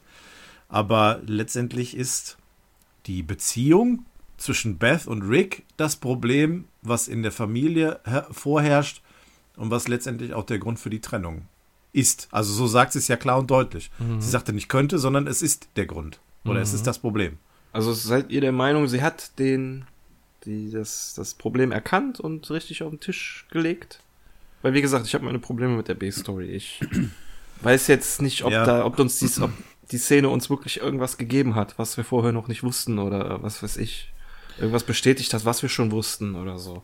Also die Meiner Szene, Meinung nach hm. kabbeln sich die beiden Weiber da einfach nur irgendwie.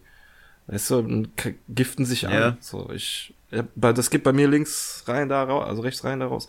Äh, das, also ich habe ich, ich habe alles. Ich habe hab den Eindruck, dass die äh, Therapeutin, die ist, also die nämlich so als komplett neutrale Person war, die will sich nicht kebbeln, so mit der mit der äh, Beth, sondern die hält quasi der Familie mal krass den Spiegel vor, sogar so krass, dass nicht mehr Rick wirklich entgegnen kann. Später, das, das werden ja. wir dann ja noch sehen. Sie bringt genau das, was in der Familie läuft, auf den Punkt. Und was will man groß entgegnen, wenn jemand das genau ausspricht, was man die ganze Zeit schon so unterbewusst wahrgenommen hat? Im, im gegenseitigen Umgang miteinander. Und das sieht man mhm, eben an ja. Best Reaktion, dass sie jetzt sagt, ne, ficken sie sich und ähm, eben die Kinder dann auch entsprechend in die Schranken weist. So Reaktionen haben wir ja jetzt kommt ja nochmal vor in dieser Episode. Das heißt, das ist so mhm. die Hilflosigkeit, weil sie nicht mehr weiß, was sie sagen soll. Es, sie, die, die Therapeutin trifft es in der Analyse der Fa Familie echt gut. Ja, okay. weil sie eben den neutralen Blick da drauf hat. Ne? Und man merkt auch, ja. dass Beth ähm, das auch gar nicht wahrhaben will oder auch nicht wollte. Und ähm, das, was du gerade meintest, Björn, was uns die Szene hier gibt, ich denke schon, dass sie uns halt bestätigt, dass das tatsächliche Problem wirklich die Beziehung zwischen Beth und Rick ist und dass alle anderen darunter leiden. Gut, jetzt ist natürlich Jerry jemand, der sehr sonderbar ist und der auch genug eigene Argumente bringt, um verlassen zu werden. Aber ähm, nichtsdestotrotz ist das hier ein, ein Problem, was die Therapeutin darstellen kann, ohne jemals den Rick persönlich getroffen zu haben äh, und auch äh, Jerry nicht getroffen zu haben, kann sie halt an, an, diesem Punkt schon diagnostizieren, dass das der Grund für die gescheiterte Ehe ist. Ja. Das mhm. ist natürlich etwas, was man vielleicht ein bisschen hinterfragen könnte, weil sie eben die beiden nicht kennt. Aber andererseits kann sie anscheinend Beth in dieser Situation so gut einschätzen, dass sie diese Diagnose stellen kann. Okay, gut. Aber da müsste ja eigentlich Rick, die Therapeutin, als, äh, als Gefahr ansehen, oder? Wenn sie wirklich das erkennt und die Tochter ja, sagt, dass der Vater an allem schuld ist, dann müsste er ja eigentlich nicht nur sich von der Therapie fernhalten, sondern die ganze Familie. Aber egal. Ja. Er akzeptiert er sagt ja einfach nicht, ne? Er ja. sagt ja später noch seine Meinung zum Thema äh, Therapie und, und Therapeuten auch. Der, ja, sagt er nachher dazu seine Meinung. Und dann können wir da ja vielleicht noch mal ein bisschen drauf schauen, wie da so seine Denkweise ist und ähm ja und und wie Bess darauf reagiert, ne? Ja. Egal, ja, wollen nicht ja. Genau. Aber das ist schon mal eine interessante Szene und das Problem hier ist, wie gesagt, wir kommen aus dieser absoluten motherfucking Action in diese Szene hier rein und dann sollst du so diese schwere Kost jetzt einmal gerade verstehen, ne? Ja. Es ist schon ein bisschen tricky. Man ja. muss sich die Szene vielleicht zwei, dreimal angucken und vor allem anhören, äh, um das Ganze mal so ein bisschen in den Kontext zu bringen. Und dann auch den Vergleich zu ziehen zwischen den einzelnen Szenen. Das ist ja nochmal das, das, äh, das Kuriose an sich. Also ne, mit der Action und dann hier diese, diese Ernsthaftigkeit. Mhm. Das, ähm, das muss man sich dann an dem Punkt auch so ein bisschen klar werden. Das ist diesmal ein starker Kontrast, ne? Das finde ich. Ja, auch, schon. Ja. Schon. Obwohl, ich greife da vielleicht jetzt ein bisschen vorweg, obwohl die B-Story hier nicht so präsent ist, hat sie trotzdem eine ziemliche Tiefe und, und gibt einem eine ganze Menge. Das ist so okay, dem einen mehr, dem anderen weniger. ja, gut, ne? Aber ist ja auch nicht weiter tragisch. Okay, gut. Dann kommen wir wieder zur A-Story. In der Kanalisation lebt nur noch eine Ratte, der Rattenboss sozusagen. Äh, größer und stärker als alle anderen und ja, Rick steckt ihn in die Tasche, möbelt ihn, äh, vermöbelt ihn und nagelt ihn wieder mit Schrauben an die Wand Übelst und äh, sagt dabei so, ja, dir ist vielleicht aufgefallen, dass ich dir keinen besonderen Namen gegeben habe, wie Scar oder Goliath oder so. Ähm, das liegt äh, daran, dass du für mich nichts Besonderes bist. Du bist vielleicht was Besonderes für deine Rattenkollegen, aber die sind eh alle tot. Äh, also niemand mehr da, den du beeindrucken könntest. So. und dann schlitzt er hier noch auf und dreht sich um und sagt so, ach, manchmal liebe ich mich selber. und äh, dann verlässt er das ganze Rattenschlachtfeld, indem er sich ähm, Jetpacks auf dem Rücken ausfährt und so einen komischen Helm über den Kopf stülpt, den er aus einem Rattenkopf quasi gebastelt hat. So ein Sack, ja. ja. Ja, genau. Und das ist auch wieder dieses kleine Detail, das macht er halt auch wieder, weil er unter Wasser nicht atmen kann. Weil er jetzt äh, abdüst. Wahrscheinlich könnte man jetzt auch wieder sagen, dass das eine Anlehnung an Iron Man ist, wie er abfliegt.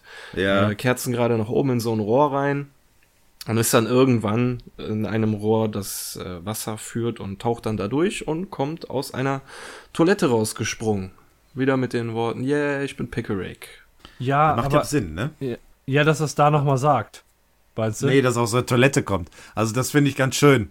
So dieses Kanalisationsding und ich komme dann aus dem Klo raus, äh, ist ganz gut gemacht. Ja, was ich nicht verstanden habe, ist, der düst in der, in der Toilettenleitung einfach nur nach oben und auf einmal ist da Wasser. Ja, das ist auch etwas, was ich nicht verstehe. Weil eigentlich ja, müsste okay. das dann ja runterfließen. Ne? Da oben ist ja kein Vakuum oder Unterdruck oder so, was es oben halten könnte. Da oben ist ja einfach nur eine Schüssel. So, ja. deswegen, weiß ich nicht. Ja, ich glaube, er hätte vielleicht noch ein paar Kurven fliegen müssen, ne? Ja, das wäre nicht genau, schlecht gewesen. So hoch, runter und so. Ja. Gut, er kommt jedenfalls aus der Toilette raus. Aber wir haben hier, Entschuldigung, äh, auch ja. wieder eine musikalische Untermalung, ne? In dem Moment, wo er da hochfliegt. Das ist wieder so diese, diese, so eine Drama-Musik, wie wir es gerade auch hatten, als er da gecybert wurde. Und ja. ähm, hier so, wo er dann da hochfliegt, das ist nochmal eine ähnlich starke Musik. ja. Ja, und dann kommt er aus der Toilettentür raus und sieht, dass er scheinbar irgend so eine Art öffentlichen Gebäude, also zumindest ein größeres Gebäude ist, äh, mit einem großen Flur und dann huscht er so von Tür zu Tür, was halt sehr witzig aussieht, weil er eine Gurke ist in einem äh, Gestell aus Ratten, äh, Gliedmaßen. Und dann will er zu einem Aufzug rennen, kommt aber nicht an die Knöpfe ran, weil er zu klein ist. Und dann schiebt er einen Mülleimer und eine Blumenvase nebeneinander und macht Parcours, um an den Knopf ranzukommen. Ich finde das schön, wie er da hochspringen dann, hey, Hossa. Hey, Hossa, genau. musste, musste, der, dabei musste ich mir echt den Kai so vor Mikro vorstellen. Wie er das so, hey, Hossa, hey.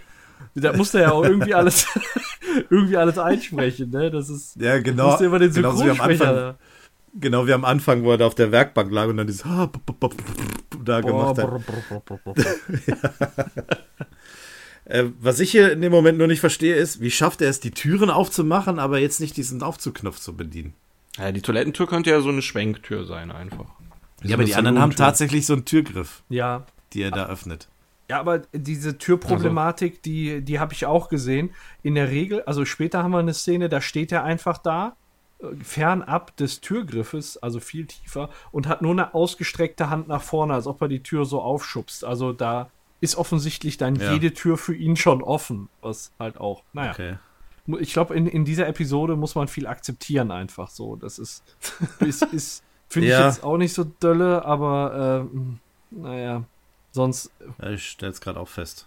Ja, ist, ist, ist wirklich so, ne? Wenn man nochmal drüber redet, ne, das ja. ist jetzt, ja. Aber ist, äh, ist gar nicht so verkehrt. Ja, natürlich. Gut, gut, dass man mal drüber redet. Sollten wir auf jeden Fall mal machen. Sollten ja. wir auf jeden Fall wiederholen. Ja. ja. Wir sollten das vor allem mal aufnehmen. Ja. Ah, oh. Hast du nicht auf den Knopf gedrückt? War dumms. War dumms. Gut. Alles klar, in der Zwischenzeit ist dann auch der Aufzug gekommen. Türen öffnen sich und drin stehen vier in schwarz gekleidete Herren, die erschrocken gucken und alle haben noch so einen Stöpsel im Ohr und Sonnenbrille an und so. Und Rick sagt, ja, ganz cool, ich suche hier nur den nächsten Ausgang. Alle ziehen Knarre, sagen irgendwas auf Russisch und schießen auf den. Und er rennt weg und fragt sich einfach nur, aus was für einem Klo bin ich denn da gehüpft? Ja. Ich glaube, der, der ist er nicht der Einzige, der, der sich das fragt. Ne? Das ist halt, man fragt, der hüpft aus dem Klo und direkt erscheinen da so drei Men in Black, sag ich mal, und wollen ihn alle machen. Ohne zu fragen, wer ist er, was will er da. Anscheinend dermaßen Hochsicherheitstrakt, dass da. Ja, man sieht es ja dann auch direkt. Äh, genau. Im nächsten Frame ist das ja, das sieht man das Gebäude von außen und es ist. Das Gebäude sieht normal aus, aber drumherum siehst du eine riesen Mauer mit so Wachtürmen und einer Straßensperre davor und einem Tor und Wachen überall. Also, ich weiß nicht, ich würde jetzt erstmal irgendwie sagen, wie eine Botschaft oder so. Obwohl selbst Botschaften sind nicht so mhm. gesichert. Ja. Nicht ja, überall, also nicht überall. Bei, also man muss ja, man muss ja berücksichtigen, das scheinen ja hier Russen zu sein, wo er gelandet ist. Ja. Und er ist ja immer noch in Amerika. Und ähm, die sind alle schwer bewaffnet und äh, ja, das ist tatsächlich wie eine Art Gefängnis oder Hochsicherheitstrakt hier aufgebaut. Ich habe auch zuerst gedacht, dass es vielleicht eine Art Botschaft äh, ist, wie ihr gerade sagtest, aber ja, es ist tatsächlich ein bisschen zu stark bewacht. Ja. Also, es ist schwer zu greifen in dem Moment. Ja. Und in der Botschaft würde man ja auch kein ja, Keine Jaguar. Ja, oder so ein Jaguar aufbewahren, oder? Ja, ja, das kommt dann eben gleich zu, zu, naja. zu dem Bereich Festung, ja. Also ich habe im Internet überall gelesen, dass es irgendwie eine Agency ist. Dass, äh, okay. Dass das alles Agency-Mitarbeiter und der Boss ist, aber keine Ahnung, was für eine. Okay. Naja. Aber dass da hohe Sicherheitsstandards gelten, das sieht man dann auch im nächsten Bild, wo man den Kontrollraum sieht mit einer Million Bildschirm mhm. äh, mit äh, den dazugehörigen Kameras und der Boss kommt rein und fragt, was denn los ist. Und äh, einer der Mitarbeiter sagt, eine Gurke, eine Ratte, irgendwie beides.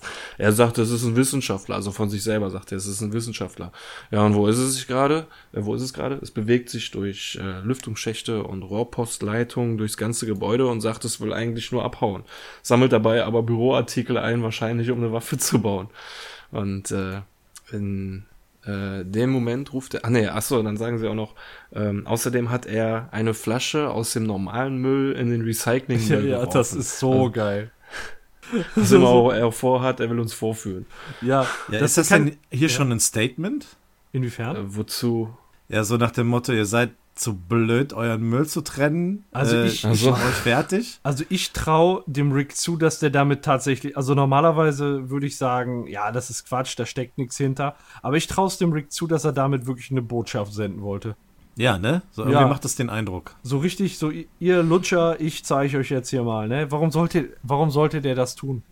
Ne, warum sollte der das sonst tun, als den wirklich, ja. die wirklich fortzuführen? Also, ja. Ja, es sollte ihm so wirklich sonst egal sein. Ja. ja, aber denen ist zumindest relativ schnell klar, dass äh, Rick äh, Ricks Intention ist, sie zu beschämen.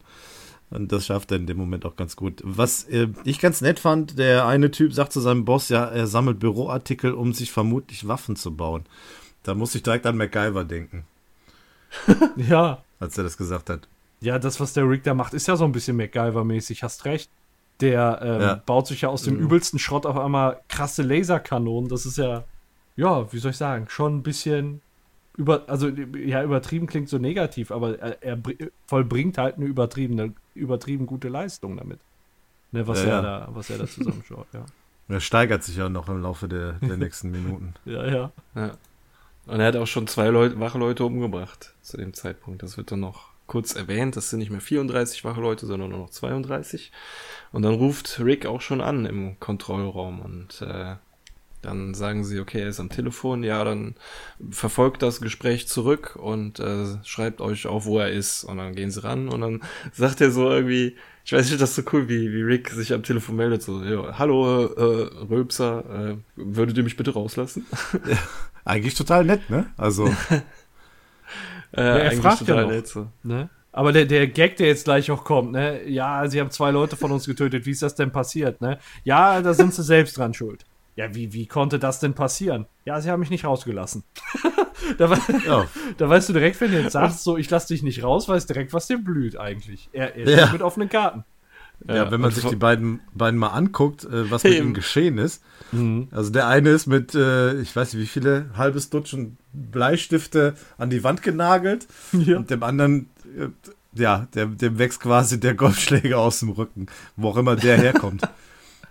ja, ja, und als äh, Rick dann sagt so, ja, ihr Fehler war es, mich nicht rauszulassen, äh, entfleucht dem einen Wachmann dann der Name Solenia. Solenia. Genau. Ähm, habt ihr geguckt, was das heißt? Ja. Okay. Ja. Ja, alle ja, drei. Björn, dann weil, weil ich, ich habe unterschiedliche äh, Angaben erstmal im Internet gefunden und wollte dann rausfinden, was es wirklich heißt. Dann stimmen wir ab. Ich habe mehrere, mehrere Möglichkeiten. Mehrere Möglichkeiten, wie es geschrieben und wie es ausgesprochen wird, sagen wir mal so. Aber was jetzt genau, also Solenia an sich heißt, glaube ich, gesalzene Gurke, oder nicht? Ja, ich meine, man kann, also man, die russische Bezeichnung Solenja bezeichnet nicht nur eingelegte Gurken, sondern allgemein eingelegtes Gemüse. Also sowieso saure Gurken, die sind ja auch in so ein, in so ein Essigzeugs eingelegt. So gibt es dann halt auch noch, was weiß ich, Paprikaschoten, die du einlegen kannst oder was weiß ich. Und ähm, dieses eingelegte Gemüse, das ist Solenja. Also nicht nur diese Gewürzgurke, sondern allgemein so dieses all, eingelegte saure Gemüse. Ja, also ich habe mir auch mal äh, da ein bisschen recherchiert. Wenn man den Begriff äh, von Google übersetzen lässt, dann kommt Salz dabei raus. Ich weiß jetzt nicht, ob und es, ich habe mir das auch, deswegen habe ich das gerade gesagt, von Google vorlesen lassen und da sagte die Stimme Salenia. Ich weiß jetzt nicht, wie es letztendlich ausgesprochen wird. Ähm, ich kann äh, leider kein Russisch, aber ich glaube, das geht so in ungefähr die Richtung Salz, ähm, gesalzenes Essen. Ähm, was hatte ich denn noch irgendwie gehabt? Äh, es gibt auch eine Suppe, die wohl irgendwie so, so heißt. Soljanka so geschrieben. ist das. Ja. Soljanka, genau, die kenne ich auch. Ähm, ich habe mal in den Aber Chat geschrieben, äh, wie das in den Untertiteln geschrieben wurde. Äh, dieses Solenja. Das, das war ja. das, äh, die Schreibweise, wie es in den Untertiteln zu finden war. Ah, hier, hier habe ich ähm, Also, äh, in der Quelle, wo ich es gelesen habe, stand äh, gesalzenes Essen. Also das ist wahrscheinlich so eine Art Überbegriff ja. für, für dieses, für dieses, äh, ja, für diesen, diesen Wort, dieses Wort. Ähm, versteht ihr denn die Referenz, die dahinter steckt? Ja, ich habe gelesen, dass das an äh, Baba Yaga angelehnt sein soll, wobei das eher aus dem Hintergrund kommt, weil John Wick in den Film Baba Yaga genannt wird und genau. Rick hier abgeht wie John Wick. Aber genau ähm, so ist es ja. Baba Yaga findet auch nochmal Erwähnung in dem jüngsten Ant-Man-Film, Jens, wenn du dich dran erinnerst. Da ist einer der äh, Mitarbeiter von dem, äh, weiß ich, von dieser Sicherheitsfirma, von, ja. von, von, dem Ant-Man. Die, die haben doch da als Bösewicht auch diese Geisterfrau und da sagt der eine immer Baba Yaga, eine Hexe, ja, die stimmt, aus dem Wald wo Büro waren, so. ne? Ja, ja, genau. Ja, ja, ich musste also. irgendwie, als ich immer Baba Yaga gelesen hatte, eher daran denken. Und ich hatte schon wieder ganz vergessen, dass John Wick in dem ersten Teil wohl so genannt wurde, von diesem russischen äh, Mafia-Boss. Ja. Ja, ich habe John Wick nicht gesehen, ich habe das auch nur gelesen gehabt. Und es gibt auf YouTube, ähm, gibt es irgendwie einen zehnminütigen Ausschnitt von John Wick, äh, wo das erklärt wird, warum er so genannt wird. Oder dass er so genannt wird und was da eigentlich dahinter steckt. Äh, das hatte ich mir in der Vorbereitung angeguckt gehabt, ähm, weil ich damit eben auch nichts anfangen konnte. Aber ja, es, es gibt wohl diesen Mythos, diesen, der kommt wohl aus dem Slawischen, ähm, über Baba Yaga. Das ist dann auch irgendwie so eine Art Hexe oder sowas, ver verglichen mit, äh, ja, mit so unseren Mythen. Und ähm, das ist aber hier im ganz Speziellen tatsächlich eben auf äh, John Wick und seine, ja, wie er dann da abgeht, äh, ist das referiert. Okay. Ich hatte dann auch mal geguckt, äh, weil die reden dann ja auch von dem Mythos des Gurkenmannes äh, das ist Quatsch. Ja. Das ist Rick and Morty ausgedacht. Ähm, ja. die, den Mythos des Gurkenmannes. Da gab es jetzt auf Grundlage dieser Folge wirklich ein Interview, was ich gelesen habe, mit einem Russen auf einer Webseite, der befragt ja. wurde, ob es denn wirklich diesen Mythos des Gurkenmannes gibt. Und er hat gesagt, ja, keine Ahnung, gibt zu allem irgendwie einen Mythos, aber das ist jetzt nicht irgendwie so russisches Kulturgut, was dann von Generation zu Generation weiter, so wie bei, was weiß ich, Räuber Hotzenplotz bei uns oder so, ne? Äh, ja. der, den Mythos des Gurkenmannes, äh, der ist in, in Russland nicht bekannt. Ja, okay. Ich musste als Kind in der Schule den Gurkenkönig lesen. Was? den Gurkenkönig? Ja, Gurkenkönig. Aber weiß schon wieder vergessen, worum es da geht. Der irgendwie Gurken? eine Gurke im Keller von der Familie gelebt. In der Schule. Tja, vielleicht in der sollte, Schule, man, ja. sich, sollte man sich vielleicht die Geschichte nochmal irgendwie angucken. Du hast mir nie erzählt, dass du in der Schule warst. Markus ganz überrascht. Wie Schule. Wie hast du mir erzählt, Alter? Lan, ich dachte, du erzählst mir das. Du bist ja der richtige Babbo hier. Leute, wir sind gerade mal bei der Hälfte der Folge. Solenia. Ja, Solenia. Ähm, Nicht, dass wir es hier vergurken. Falls, ich kann jetzt mal einen, ich mache jetzt mal einen Aufruf. Falls äh, einer unserer Hörerinnen oder Hörer äh, der russischen Sprache mächtig ist und äh, uns entweder ähm, das Ganze erklären kann oder vielleicht sagen kann, ob wir totalen Mumpitz jetzt gerade geredet haben über den Begriff und seine oder das Wort und seine, seine Bedeutung, äh, dann meldet euch doch bitte bei uns. Schreibt uns oder schreibt es irgendwie in die Kommentare über, über Twitter oder sonst irgendwie. Ähm, dann sind wir da vielleicht auch ein bisschen schlauer. Genau, an, an unsere neue E-Mail-Adresse interessiert mich nicht at kastriert.de. Boah, das, das ist wär, doch mal schön, ne? Das wäre eine geile Support-Adresse, oder? ja, über, Unsinn, über, äh, oh, ja. Ihr habt Unsinn gelabert at kastriert.de. Genau. Nein, natürlich über die, ähm, über die bisherigen Kanäle, äh, Twitter oder alles, was ihr auf unserer Webseite findet. Freuen ja. wir uns natürlich immer drüber. Oder vielleicht könnt ihr es auch einfach nur bestätigen, dass es tatsächlich richtig war, was wir gesagt haben. Solenia. Das, das würde mich interessieren. Solenia. Schön. Ja, wollen wir mal weitermachen? Ja. ja. Also, der Mitarbeiter sagt Solenia und der Boss sagt so, halt die Klappe. Und Rick fragt dann so, ja, rufe ich gerade zu einem unpassenden Augenblick an und dann erklärt der Boss die Geschichte. So, einige meiner Männer halten sie für Solenia, ein Gurkenmann, äh, den man kleinen Kindern als Märchen erzählt. Ähm, er soll aus den Tellern von, aus den Suppentellern von reichen Kindern emporsteigen und ihnen ihre K Träume klauen. Und während er das erklärt, sieht man schon, wie so ein Einsatztrupp sich dem Büro nähert, aus dem der Anruf kommt, äh, schwer bewaffnet. Und äh, als der Boss mit der Geschichte fertig ist, äh, gibt er halt so ein Zeichen an seine Leute, dass sie zuschlagen sollen. Sie treten die Tür auf. Da wird schon dem ersten Typen der Schädel aufgespießt von so einer Statue. Ähm, zwei Leute fallen in eine Fallgrube Grube voll mit Bleistiften und der Rest schießt auf die Gurke auf dem Schreibtisch hinter dem Laptop. Und äh, da sieht man schon sehr schön, dass sie erstmal ein halbes Magazin verballern müssen, bevor sie überhaupt erstmal die Gurke treffen. Aber dann stellt sich raus, es ist gar nicht Rick, weil er antwortet weiterhin über das Telefon und sagt so, ja, mir sind die Kinder aber egal. Ich bin nicht hier, um deren Träume zu klauen, ich hole mir ihre Eltern so. Und dann drückt er, hat man gesehen, dass er eigentlich in einem ganz anderen Büro ist und den Anruf weitergeleitet hat, drückt er auf einen Knopf und das Büro fliegt in die Luft, wo die anderen mit den Waffen drin sind. Sendeexplosion und Empfangeexplosion steht da immer noch auf dem, ja, auf dem Bildschirm. Ja, das steht da wirklich auf dem Bildschirm. Ja. Äh, Sending Explosion, ja. Und die Leute werden aus dem Büro rausgeschleudert. Er kommt aus dem Lüftungsschacht rausgesprungen mit dem Laser in der Hand und lasert alle drei Köpfe oder ein Loch in alle drei Köpfe. Habt ihr den Und das soll angeblich auch. Genau. Du willst ja, darauf. Äh, an den ersten Deadpool-Film, wo er das auch macht. Ja, er hat noch, er hat am Anfang ein bisschen doof mit seinen Kugeln rumgefeuert, Deadpool, und muss dann mit einer Kugel drei Leute erledigen und hat schießt quasi durch drei Köpfe hintereinander. Ähnlich wie da, nur dass hier ein deutlich größeres Loch zurückbleibt. Genau. Die drei fallen um, hinter ihm kommen weitere drei, er wechselt noch schnell die Batterie, schwenkt mit seinem Laser um und lasert allen die Füße ab. Die fallen um. Einer von denen lässt dann noch einen Schrei ab, wie hieß er, ein Harvey Scream?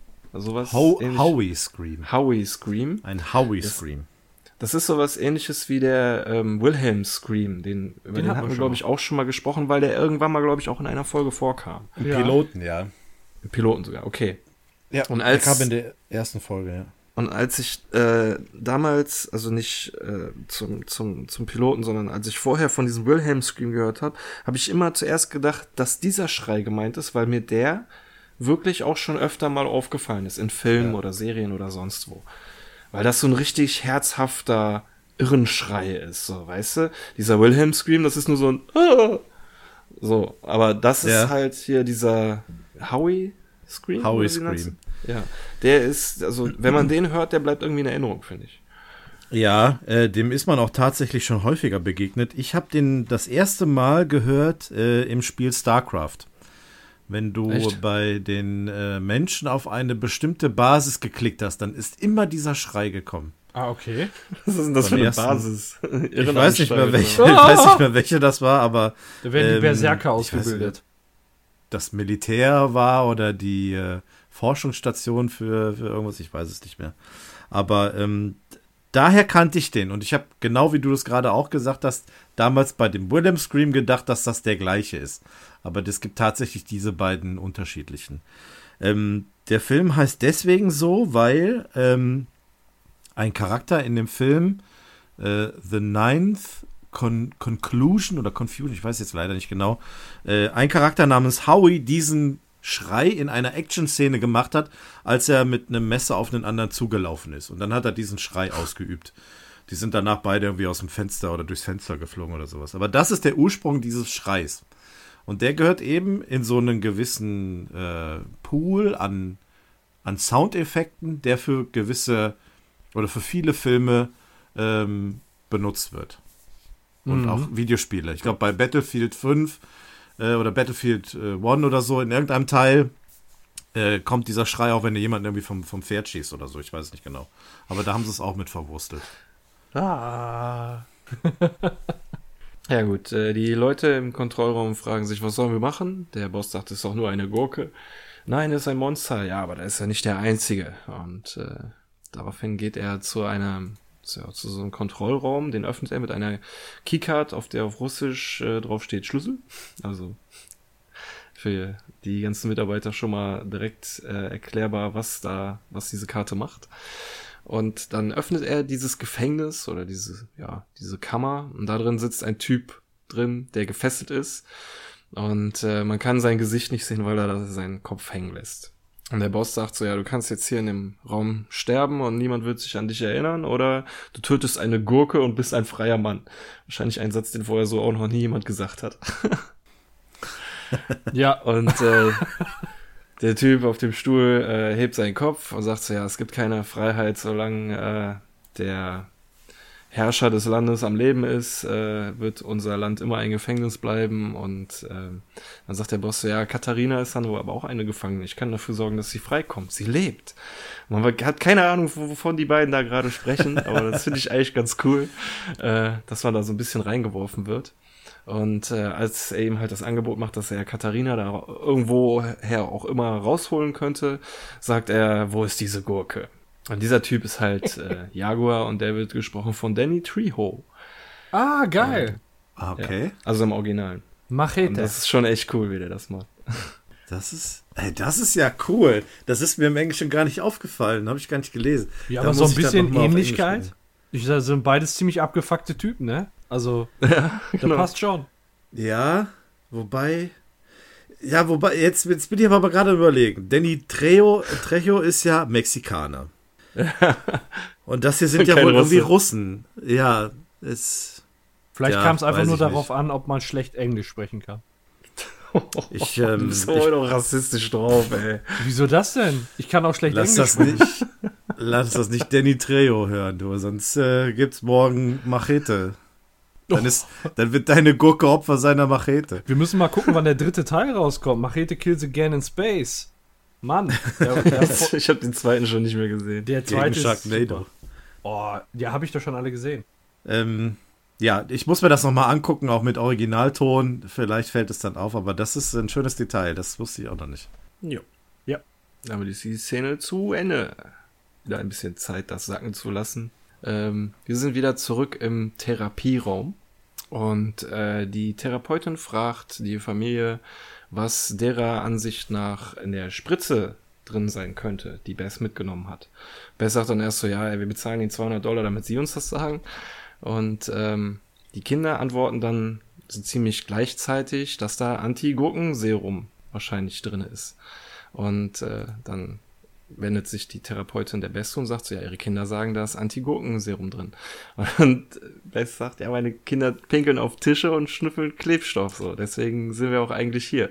Und dann kann man auch sehen, dass Morty sich ein Buch vom Tisch nimmt und es aufschlägt, reinguckt, aber erstmal noch nichts sagt. Und äh, Bess geht dann weiter darauf ein, was ich eben sagte, und sagt so, ja, die sind wütend, dass ich mich hab scheiden lassen und lassen das jetzt an mir aus. So. Und mhm. Summer versucht dann da schon so ein bisschen einzu äh, schreiten und zu sagen, so, nee, es hat damit nichts zu tun, aber wird nicht, äh, ihr wird kein Gehör geschenkt. Und in dem Moment blättert Morty dieses Buch einmal um und erschrickt, weil da drin sind Bilder von Leuten, die Kacke essen. Mm. Und legt das. Buch da wieder auf den Tisch. Wieso hat man bei einer Therapie ein, so ein Buch da liegen? Ja, wahrscheinlich, meine, ja. Wenn man, wenn man doch mit demjenigen, der therapiert werden muss, also dem Patienten spricht, dann hält man ihm doch nicht noch ein Buch unter die Nase und zeigt ihm Bilder, wie andere Leute Fäkalien essen. Ich habe keine Ahnung. Ey. ich weiß Vielleicht nicht, war das therapiert. ja das Buch vom Golden Fold, das er für seinen Fetisch benutzt hat und ein Teil seiner Therapie ist, das Buch abzugeben. Ja, so ein Kacke-Playboy. Ja, das ist eine gute Begründung, ja. Das, das darauf, darauf kann ich mich einlassen. Der, der Kacke-Pirelli-Kalender des Jahres. mein Gott, ey. Was da direkt wieder für Bilder im Pacos Kopf ausgelöst ja. werden. Und hier mit Mais. Oh Gott.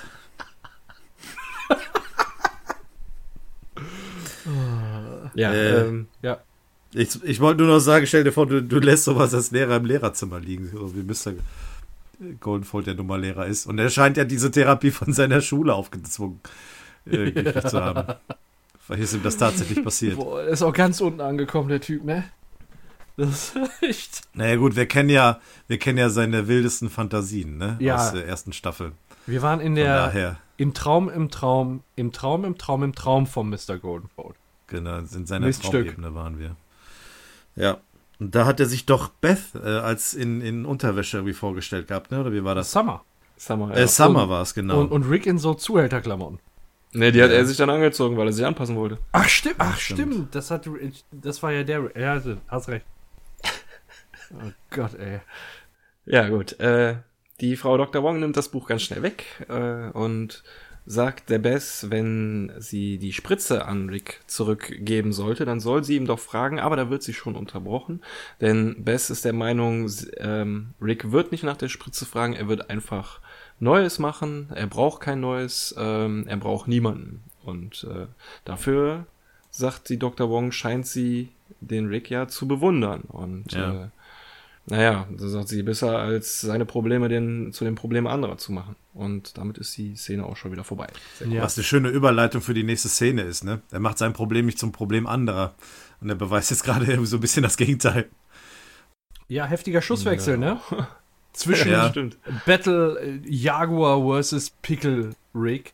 Äh, heftiger Laser- bzw. Schusswechsel und äh, coole Stunts von denen, wie die da rumhüpfen und den Schüssen ausweichen. Das sieht schon Sieht schon sehr cool aus, ist cool gemacht, ja. Ich finde das wirklich auch dafür, dass das so schnelle Bildwechsel sind, ist trotzdem sehr detailreich gezeichnet, ja. so mit den ganzen Sachen, die ja. auf den Tischen drauf sind. Der, der, springt da in einer, also man sieht es kaum in einer kurzen Sekunde wirklich durch so ein mhm.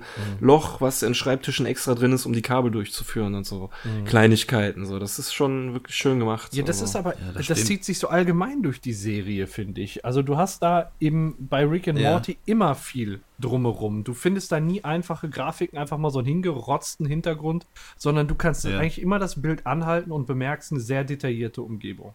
Ne? Und Aber diese Folge steht schon ein bisschen raus, weil sie hat sogar einen Emmy gewonnen für Outstanding Animated Program. Ah, okay. Ah, okay. Ja, krass. Ja, krass. Ist ja sonst noch keine Folge von Rick and Morty. Mhm. Aber irgendwie auch verständlich bei den ganzen Action-Szenen. Ist cool gemacht. Ja, das auf jeden Fall. Ähm, ja, auf jeden Fall gibt es äh, im Hochsicherheitstrakt Trakt zwischen Jaguar und äh, Pickerick einen heftigen Laser- und Schusswechsel und äh, ja, Rick wird dann zuerst getroffen. Man sieht so einen richtigen saftigen Gurkenwasserfleck auf der Wand und dann fällt er hinter so einem Schrank und hält sich die Wunde und sagt, ah, aber trifft dann doch noch mit seinem Laser irgendwie Jaguar. Und dann versuchen die beide ihre Wunde zu heilen. Also was heißt zu heilen, beziehungsweise auszubrennen der, ähm, ich weiß gar nicht, der, der Jaguar, der hat irgendwie so Zündpulver mit Alkohol und. Ja, Schießpulver aus einer Patrone, ja. Genau. Ja. Brennt sich das aus und der, ja, der Rick, der ist gelandet neben so einer, neben so einer Burgerschachtel und äh, nimmt sich da erstmal eine Tomate raus, versorgt damit so seine Wunde, dann tut er da Senf drauf und tackert da so eine Gewürzgurke auf, auf von dem Burger drauf. Ne, das ist dann so quasi das Gurkenpendant zum Ausbrennen einer Wunde.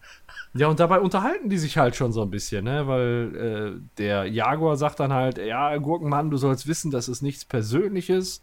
Und Rick sagt dann, ja, ist äh, jetzt nicht gerade originell der Spruch.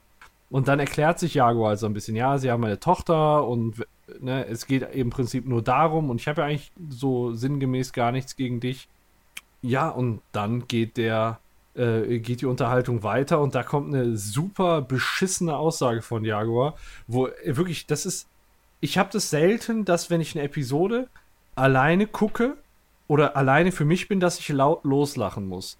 Aber in der Situation konnte ich nicht anders, weil äh, Rick sagt, ja, es gibt eine Menge, äh, was, ich, was ich nicht tun würde, um meine Tochter zu sehen, aber dich zu töten ist einfacher, als deinem Scheiß zuzuhören. Und dann sagt Jaguar, ich rede keinen Scheiß, Gurkenmann. Das kann nur beendet werden, wenn einer von uns stirbt und ich bin noch nie gestorben. das ist so geil, ne? Ja, ich, ich bin noch nie gestorben. Also, ja, dann stehen die Chancen wohl gut, dass er gewinnt, ne? Also. Also ich bin bisher noch nie gestorben. Ja, richtig. Also das heißt dann wohl, dann äh, geht es wohl für ihn aus, wa? Mein Gott, ey, das ist ja so bescheuert.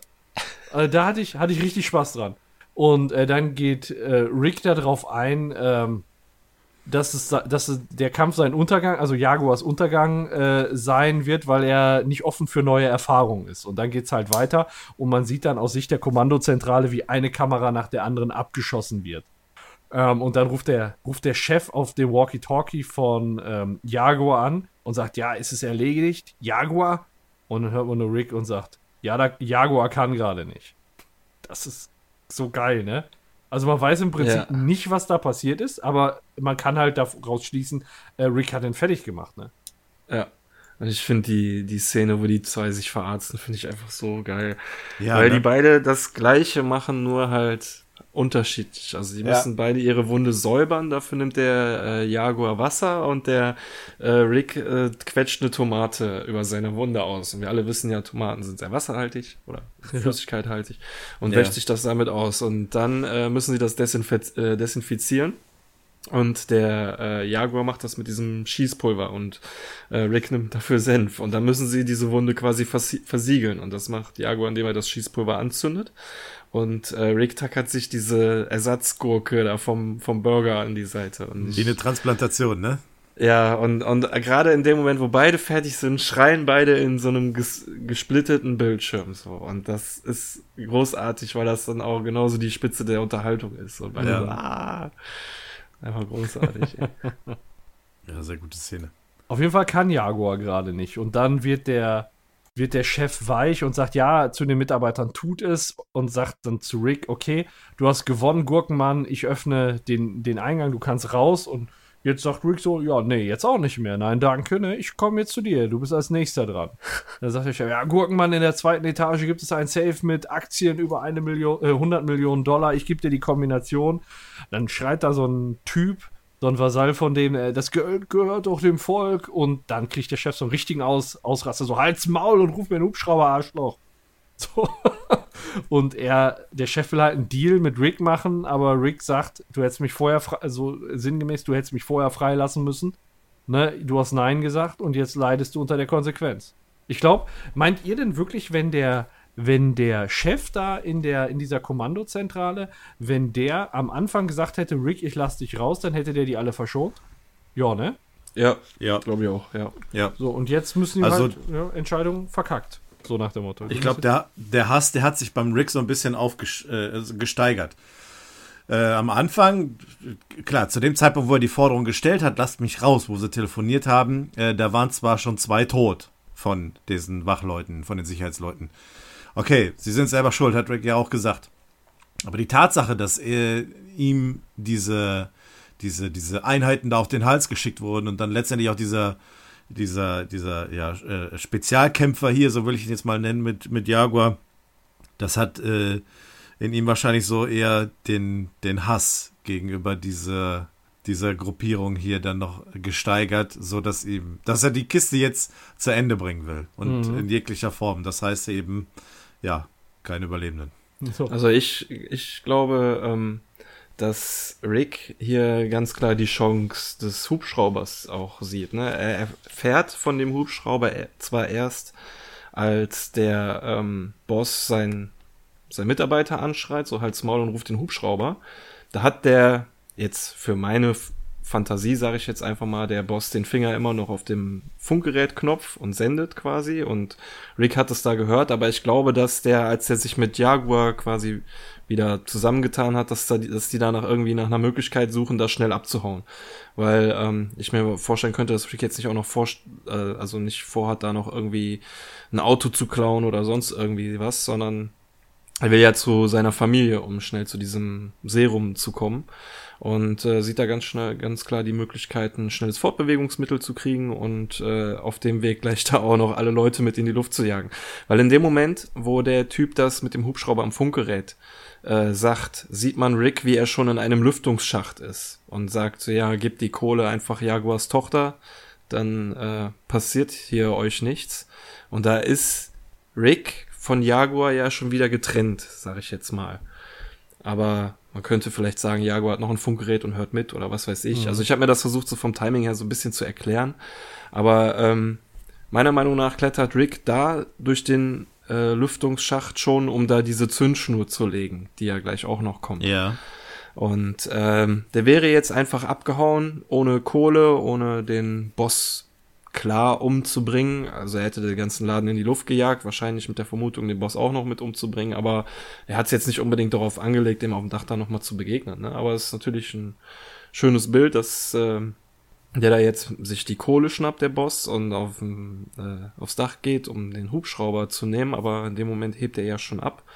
Und man sieht am, im Cockpit, am Steuerknüppel den Jaguar sitzen, der ja eigentlich tot ist, laut Rick. Aber die haben sich dann halt irgendwie zusammengetan und den Hubschrauber geklaut und Rick sieht man dann auch hinten, wie er in einer für ihn gigantische Zigarette zieht und da sie fallen lässt und in eine äh, Benzinlache, die dann wiederum besagte Zündschnur entzündet, die durchs komplette Haus geschlängelt ist. Da sieht man dann auch, dass es durch äh, die Lüftungsschächte geführt wurde. Und im Keller das Waffendepot oder Sprengstoffdepot oder was auch immer da in die Luft jagt. Und äh, kurz vorher sagt der äh, Boss dann noch auf den Knien äh, Goodbye Solenia oder Farewell Solenia. Im Deutschen sagt er irgendwie ja Lewohl Solenia und fliegt dann in die Luft. Also komischerweise sieht so aus, als ob nur das Dach in die Luft fliegt, obwohl das Depot eigentlich im Keller ist, aber egal. Jedenfalls sind alle tot da und diese konnten mit dem Hubschrauber entkommen. Und deshalb bin ich der Meinung, dass Rick jetzt nicht unbedingt so die persönliche Sache, äh, Rache im Vordergrund stehen hatte, da zwar alle umbringen wollte, aber wenn es wirklich persönlich gewesen wäre, wäre er zum Boss nochmal selber hingegangen und hätte ihn erschossen oder so. Ja, so wie mit ja, den Ratten. Weißt du? ja. ja. Eben, für, es ist für ihn nichts Besonderes. Er war für mhm. die anderen Mitarbeiter was Besonderes, aber die sind ja auch alle tot. Mhm. Ja, stimmt. Ähm, du hast gerade gesagt, ähm, der Rick hätte ähm, gesagt, Jagor wäre tot ähm, am Funkgerät sagt er, er kann gerade nicht. Genau. Ja, richtig, ja. Aber es impliziert genau. also, ein bisschen, als hätte er ihn umgebracht. Man, klar, ich gehe, ähm, ich gehe mit dir d'accord. Man hat die, den, den Glauben, dass Jaguar tot sein muss, weil Rick derjenige ist, der sich meldet. Ja, das soll so suggeriert ähm, werden, ne? Durch die, ja, ja, durch das Wort. Genau, genau, dass du, dass du den Eindruck hast, dass, dass Rick hier den Kampf gewonnen hat und äh, Jaguar eben nicht mehr lebt. Mhm. Aber dass sie dann äh, die Szene dann so umgeändert haben, dass sie sich verbündet haben, ähm, haben sie richtig stark gemacht, finde ich gut. Mhm. Und diese, ja. diese Szene hier mit dem Dach da was, wo das, das Gebäude in die Luft fliegt, das hat so ein gewisses Stilmittel von Stirb langsam, den Stirb langsam Film, finde ich. Ja, so von allen Filmen auch. Ich hatte jetzt, als ich das auch im Internet gelesen habe, gedacht, die meinten den ersten, speziell den ersten Film. Ich glaube, da fliegt auch irgendwas auf dem Nakatomi Tower-Dach in die Luft, aber ähm, das war mir jetzt nicht so, so präsent, aber dieses Ganze, wie er sich da durchballert durch die Büros und dann am Ende das mit dem Hubschrauber, das hat schon so ein bisschen die Handschrift von einem Stirb langsam Film. Ja. Zumindest von den früheren, ja. Mhm. Ja, im zweiten Teil, da wo das, äh, wo sie da am Flughafen waren, da war ja eine ähnliche Szene mit quasi Zündschnur und, und Feuer, was so den, den, den, dem Treibstoff da entlang sich ausbreitet. Äh, nur halt in anderer Form. Ne? Da hat John McLean den, den, ja. die Boeing auf die Art und Weise vom Himmel geholt. Und hier ist es quasi andersrum. Aber das hat schon so dieses Stilmittel der, der Stimmen langsam Filme, finde ich. Was auch gut ist. Also, die haben die Action hier super umgesetzt. Ja, finde ich auch. Richtig gut. Ja. Ja, und die zwei hauen dann mit dem äh, Hubschrauber ab. Der Jaguar gibt den Steuerknüppel ab mit den Worten, wir werden gleich vom Himmel geschossen, Kampfjets sind unterwegs, sie sind ungefähr in sieben Minuten hier und da sagt Rick, ja okay, bis zu meiner Tochter sind es fünf Minuten und ich habe noch ungefähr acht Minuten zu leben. Darauf sollte man jetzt nicht zu viel Wert legen, weil man wir werden das gleich feststellen, dass das nicht so ganz stimmt, aber es soll, glaube ja. ich, so die, entweder die Dramatik äh, für die Zuschauer ein bisschen darstellen oder er will den Jaguar schnell loswerden, irgendwie nach dem Motto, so ich muss jetzt, muss jetzt los, Bruder. Ähm, und äh, da sagt der Jaguar noch, bevor er aus dem, aus dem Hubschrauber springt, so ja, er kann seiner Tochter jetzt nicht mehr sagen, dass er sie liebt, aber das sollte der Rick doch wohl mit seiner Tochter besser mal machen. Und er sagt so, ja, ach, wir geben nicht so viel Wert auf äh, so einen emotionalen Scheiß. Ja, genau, das ist genau das Falsche, ne? Also wirklich. So, als ja, aber es ist ja auch irgendwie. Ja, das ist genau das, was da gerade in dieser Scheiße in dieser Scheißtherapie besprochen wird. Ja. Das stimmt eigentlich, ja. Oh er sagt, Gott, äh, dass sie, dass sie da nicht viel Wert drauf legen und dass äh, Liebe nur eine, äh, eine Verbundenheit ist, die über Zeit wächst und wenn man durch äh, unterschiedliche Zeitlinien reist, dann braucht man das alles nicht, weil man dann hat ja unendliche Töchter. Er hat sogar mal eine seiner Töchter auf einer Welt zurückgelassen, die von Mutanten äh, besiedelt ist. Und dann sagt Diago, ja, okay, dann halt nicht, will gerade rausspringen, dreht er sich nochmal um. Äh, Moment mal, habe ich auch unendlich viele Töchter? Oh, oh, oh, nee, nee, nee, sorry, nur ich. Tut mir leid. Das, äh, nur Und das ist so scheiße von Rick. Für den, für den wäre das einfach nur ein scheiß Fingerschnipsen, dem Jaguar seine Tochter ja. wieder äh, wiederzugeben. Ne? Einfach so, ja. wie er es immer gemacht hat. Aber ähm, er hat da einfach gerade keinen Bock drauf. Und deswegen sagt vielleicht er. Halt, vielleicht macht er das ja noch. Vielleicht macht er das ja noch. Und vielleicht kriegt er dafür auch eine Gefälligkeit. Man muss mal gucken. Ähm, was aber an der Stelle, ähm, er, er, erzählt ja davon, dass er dann auch mal seine, eine seiner Töchter eine Version seiner Töchter zurückgelassen hat. So, das ist ja eine eindeutige Anspielung auf die Cronenberg-Folge S1 E6, glaube ich, Rick Potion Number 9. Und ja. ähm, das ist die ursprüngliche Dimension, wo der Morty herkommt, den wir ja kennen, der auch in der Episode mhm. bei der Therapie sitzt. Aber als Rick mit Jaguar darüber spricht, äh, wie er eine seiner Bevs verlassen hat, bekommt man schon so den Eindruck oder könnte sich die Frage stellen, ist das denn wirklich der Rick aus dieser Dimension, aus der nachher die Cronenberg-Welt gekommen ist? Oder ist der ja. Rick schon einer, der in einer anderen Dimension gestartet ist und quasi da schon die Rolle des dort anwesenden Ricks übernommen hat? Ne? Weil klar, er sagt, er sagt ja, halt, ich habe mhm. einmal eine Tochter zurückgelassen. Das heißt ja nicht, dass er das nicht schon öfter gemacht hat oder andere Sachen genau. ähnlicher Natur. So mhm. nach dem Motto, ich habe eine meiner Beths zurückgelassen in der Cronenberg-Welt, nicht seine Beth. Weil irgendwo muss es ja, ja, auch seine Beth geben, aber er sagt, er sagt eine meiner Beths. Man könnte das Ganze ja auch so ein bisschen weiterspinnen und mal überlegen, wie er diese Vision in der ersten Folge der dritten Staffel hat da hat aussehen lassen. Er hat ja, ja, das so darstellen lassen, dass seine Frau und äh, Bess bei einer Explosion gestorben sind. Ja. Mal angenommen, er hätte das wirklich durchgemacht, hätte danach dann ähm, die Technologie zum interdimensionalen Reisen entdeckt und wäre dann von Zeitlinie zu Zeit oder Dimension zu Dimension gereist und wollte sich dann aber eventuell gar nicht mehr so sehr an eine neue Best binden, weil er ja schon mal den großen Verlust erlebt hatte und eigentlich weiß, dass es ja eigentlich gar nicht seine ist, seine, ist, seine echte ist wirklich tot.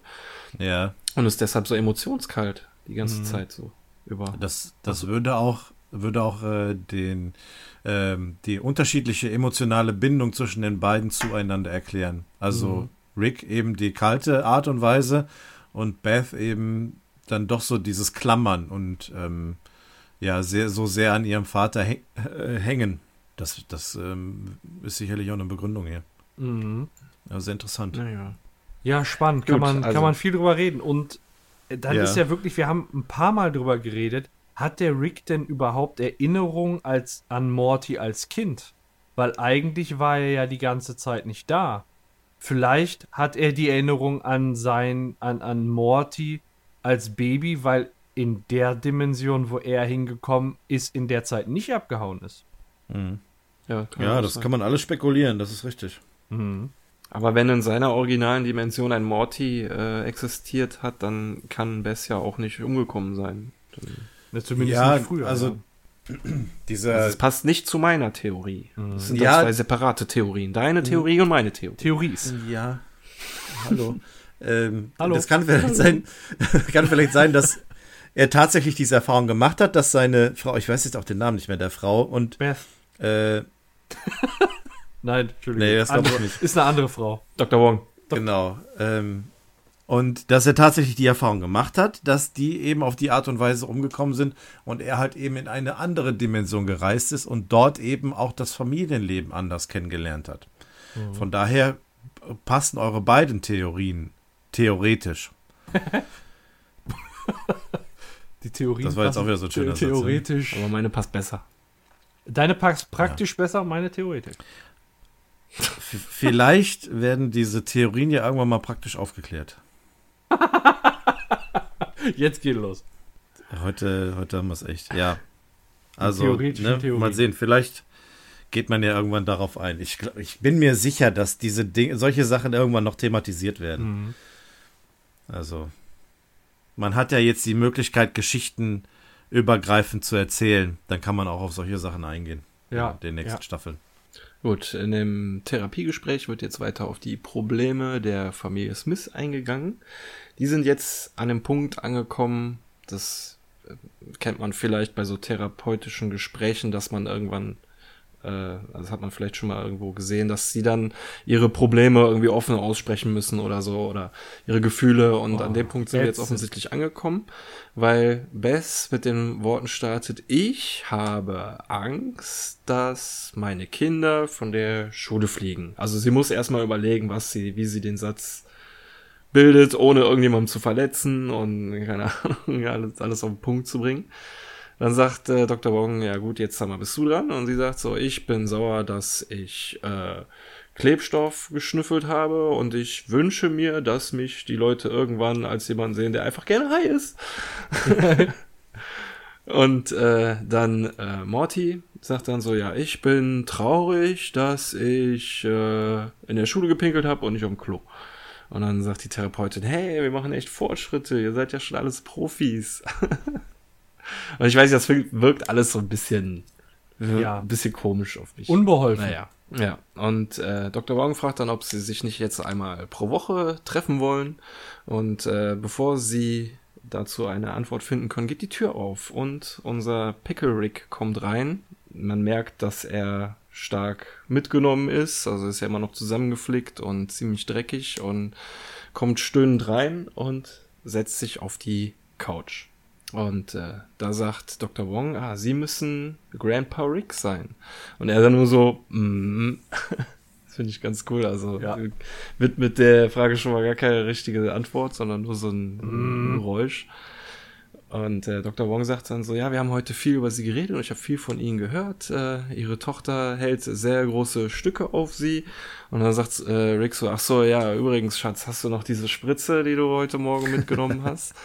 Und da gucken sich dann Dr. Wong und äh, Bess an und Dr. Wong deutet ihr halt zu, dass sie doch jetzt dann diese Frage stellen soll. Äh, wegen der Spritze. Und dann äh, finde ich so cool, wie, wie Bess das auch so betont, so wie quasi wie eben so in dieser Trance-Tonart, so, Dad, äh, wofür brauchst du diese Spritze? Äh, ja, da ist etwas drin, was ich brauche, um mich am Leben zu halten. Ich hatte heute einen ziemlich harten Tag und äh, die Spritze würde quasi verhindern, dass ich jetzt sterbe. dann sagt die Doktorin, weil da Anti-Gurkenserum drin ist. Und dann sagt Rick, ja, stimmt. Ja, da ist es raus. Und die Kinder ja. wussten es zuerst. Zumindest genau, haben die es zuerst und zugegeben. Ja, und ähm, dann will Dr. Wong natürlich wissen, warum er seine Tochter angelogen hat. Und weil er nämlich gesagt hat, dass die Spritze nichts mit dem ganzen Thema zu tun hat. Und dann sagt er ganz klar raus, weil ich nicht hierher kommen wollte. und warum wollten sie nicht herkommen? Ja, weil ich Therapien für Schwachsinn halte. So, ich äh, bin Wissenschaftler, und wenn ich was ändern will, dann repariere ich es oder nehme es auseinander oder mach's kaputt. Mhm. Ähm, Therapien so in so Einkaufszentren und äh, was, äh, wie sagt er das dann noch so von von jemandem gesagt zu bekommen, von Normalos oder so, von jemandem wie sie, gesagt zu bekommen, äh, was sie hören wollen, um sich dann besser zu fühlen und ähm, sich nicht mehr so, so panisch zu sein. Und das ist ein Zustand, den wir für uns, unsere Tiere wünschen, die wir essen, aber ich bin kein Rind, ich bin eine Gurke, wenn mir danach ist. ja, fand ich sehr cool. äh, hat er schön gesagt. Ähm, was mich beeindruckt ist, dass die Therapeutin, äh, Frau Dr. Wong, es hier schafft, ähm, wirklich den Rick in eine gewisse Ecke zu drängen. Ich weiß nicht, ob es daran liegt, dass Rick momentan ein bisschen ausgeliefert ist, weil er ähm, diese Spritze benötigt, um überleben zu können. Oder ob er einfach in dem Moment so ein bisschen ja sprachlos, machtlos ist. Ähm, denn die Therapeutin drückt ja eigentlich schon direkt auf die Wunden, um die es hier geht. Ja, die spricht ähm, genau das aus, wo der, wo der Schuh drückt. Ja, genau. Sie stellt die richtigen Fragen, sie sagt die richtigen, macht die richtigen Aussagen und ähm, sie stellt auch direkt, obwohl sie Rick jetzt seit einer halben Minute kennt, ähm, weist sie ihm das Problem auf, dass er seine Tochter belogen hat in dem Sinn und, und hinterfragt das Ganze auch dann nochmal. Und, ähm, und Rick sagt eben, äh, er gibt es hier quasi zu, dass er sich selber nicht ändern kann. Wenn es Probleme gibt, dann äh, ändert er eben andere Dinge, nur nicht sich selber. Mhm. Und seine Familie kann er nicht ändern, deswegen kann er da auch nichts machen. Mhm. Und deswegen sieht er auch keinen Sinn in dieser ganzen Geschichte. Also, also ich finde jetzt in dem Folgenden sagt sie Dinge, die ich also die ich, denen ich nicht übereinstimme. Die sagt sowas wie, ähm, dass Rick seine Intelligenz für einen Segen und einen Fluch gleichzeitig hält. Sowas mhm. glaube ich nicht. Ich glaube, Rick ist, äh, hält sein, seine Intelligenz nur für einen Segen und äh, für nichts anderes. Und dass ja er quasi die Familie irgendwie auch so vergiftet. Ja, gut. Er sagt ja auch in der ersten Folge, er hat dafür gesorgt, dass Jerry gescheidet, geschieden wird oder so, mhm. nach dem Motto, sich äh, scheiden lässt und ähm, die alle da so manipuliert, aber ich weiß nicht. Für mich kommt die da so rüber wie so eine Scharlatanin und so wie Rick es auch sagte so, ne? Ich meine, die therapiert sonst Leute, die Scheiße fressen. Was will die dem erzählen? Ja. Ja, das ist richtig. Aber andererseits hat Rick auch schon oft genug unter seiner Intelligenz gelitten, ne? Und auch schon äh, andere Zeiten mitgemacht. Und wenn wir dann nochmal das Gespräch von gerade aufnehmen, wenn es tatsächlich stimmen sollte, dass er aufgrund seiner Intelligenz und seine, seinem Forschungsdrang und seiner Wissenschaft seine ursprüngliche Familie verloren hat, äh, dann äh, ist da tatsächlich was dran, dass es mhm. nicht, nur Fluch, nicht nur Segen, sondern eben auch Fluch ist. Seine Intelligenz. Mhm. Ja, und selbst wenn er irgendwie depressiv ist oder es für so ein äh, Fluch hält oder was auch immer, dann braucht er auch nicht so eine Therapeutin, die ihm das erst sagen muss, dann weiß er das alles schon so, ne? Also, ja. Ich würde jetzt als Rick wirklich diese Therapie wirklich nur als Gefahr sehen, dass die meiner der Tochter da der, die Wahrheit erzählt und quasi die im schlimmsten Fall wieder mit Jerry zusammenkommt oder so. Vielleicht dient diese Therapie aber auch eher dazu, dem Zuschauer das Ganze zu erklären und nicht dem Rick gegenüber. Ja, um den Zuschauer mal ein bisschen darauf hinzudrücken, was hier tatsächlich so das Problem mit Rick für sich selber ist, aber auch zwischen Beth und Rick. Und äh, so diese ganze, was bisher immer gewesen ist, das alles mal ein bisschen zu hinterfragen und zu gucken, wie ist überhaupt die gesamte Situation, die emotionale Situation, die Beziehung zueinander. Ich glaube, das wird hier dann eher, ist vielleicht eher ein Grund dafür, warum das Ganze so dargestellt wird. Weil Rick weiß das. Das gibt er ja offen zu. Er sagt ja, wenn es Probleme gibt, versucht er sie zu ändern. Hm. Und an dem Punkt kann das nicht ändern. Ja, also ich finde nach wie vor, sie trifft es echt auf den Kopf und spricht das auch so völlig ungefragt. Ne? Keiner hm. hat sie nach ihrer Meinung dazu gefragt. Die sind da, weil Summer an Lack geleckt hat von der Vase und weil sich Morty ja. in die Hose oder auf den Tisch gepisst hat oder so. Ähm, und ja. eigentlich geht es wieder die ganze Zeit nur darum, dass Rick in den Fokus gestellt wird. Einerseits bemängelt das die Psychologin, andererseits handhabt sie das kein Stückchen anders. Hm. So, sie stellt ihn auch die ganze Zeit in den Fokus. Es geht ja in dem Gespräch nur um Rick und nicht um ja. die eigentlichen Probleme. Ja, der, eben, der Rick ist von Anfang an Gesprächsthema, ne? Mhm. Also, ähm, wir haben zwischendurch erfahren, dass die eigentlichen Probleme der Kinder relativ banal sind, gar nicht großartig was mit der Scheidung zu tun haben oder mit ihrer Beziehung zu Rick, sondern das eigentliche Problem ist die Beziehung zwischen Beth und Rick und das spiegelt sich oder ja, legt sich letztendlich auf die, auf die Familie nieder, im Ganzen. Mhm. Aber hier die eigentliche Problematik der Kinder, die hat damit jetzt nichts zu tun. Ja. Ich habe aber so das Gefühl, dass Rick in dem Moment irgendwann auch sprachlos ist und die Dinge nicht widerlegen kann. Also er kommt da auch nicht wirklich gegen an. Emotionen sind nicht seine Stärke und deswegen kommt, kann er da keine Argumente finden. Ja. Er kann wahrscheinlich nicht so argumentieren, dass es der Rest des Raums verstehen würde. Ja, ja. vielleicht. Sehr wahrscheinlich. Oder vielleicht hat er, hat er Angst, dass die Therapeutin das für die Familie dann übersetzt, quasi so nach dem Motto und dann, ja, unschöne also Dinge preisgeht ich hatte so meine Probleme mit der B-Story, die ja jetzt hier quasi auch endet, weil A und B-Story zusammengeführt werden. Ähm, sie gibt ihm dann noch die Karte und äh, hofft, dass sie sie wieder sieht und wenn sie Leute kennen, die Kacke essen und gerne damit aufhören würden, sollen sie doch sich bei ihr melden. Und ähm, ja, damit verlassen sie die Therapie und setzen sich ins Auto und fahren nach Hause. Rick immer noch als Gurke äh, ist dann angeschnallt auf dem Beifahrersitz und äh, ja, erstmal schweigen sich alle an und äh, Rick sprich, bricht dann doch das Schweigen überraschenderweise mit den Worten, es tut mir leid, dass ich gelogen habe um nicht dahin zu müssen. Das ist schon ein bisschen komisch, dass er sich entschuldigt Find und äh, zugibt, dass er gelogen mhm. hat, aber ja.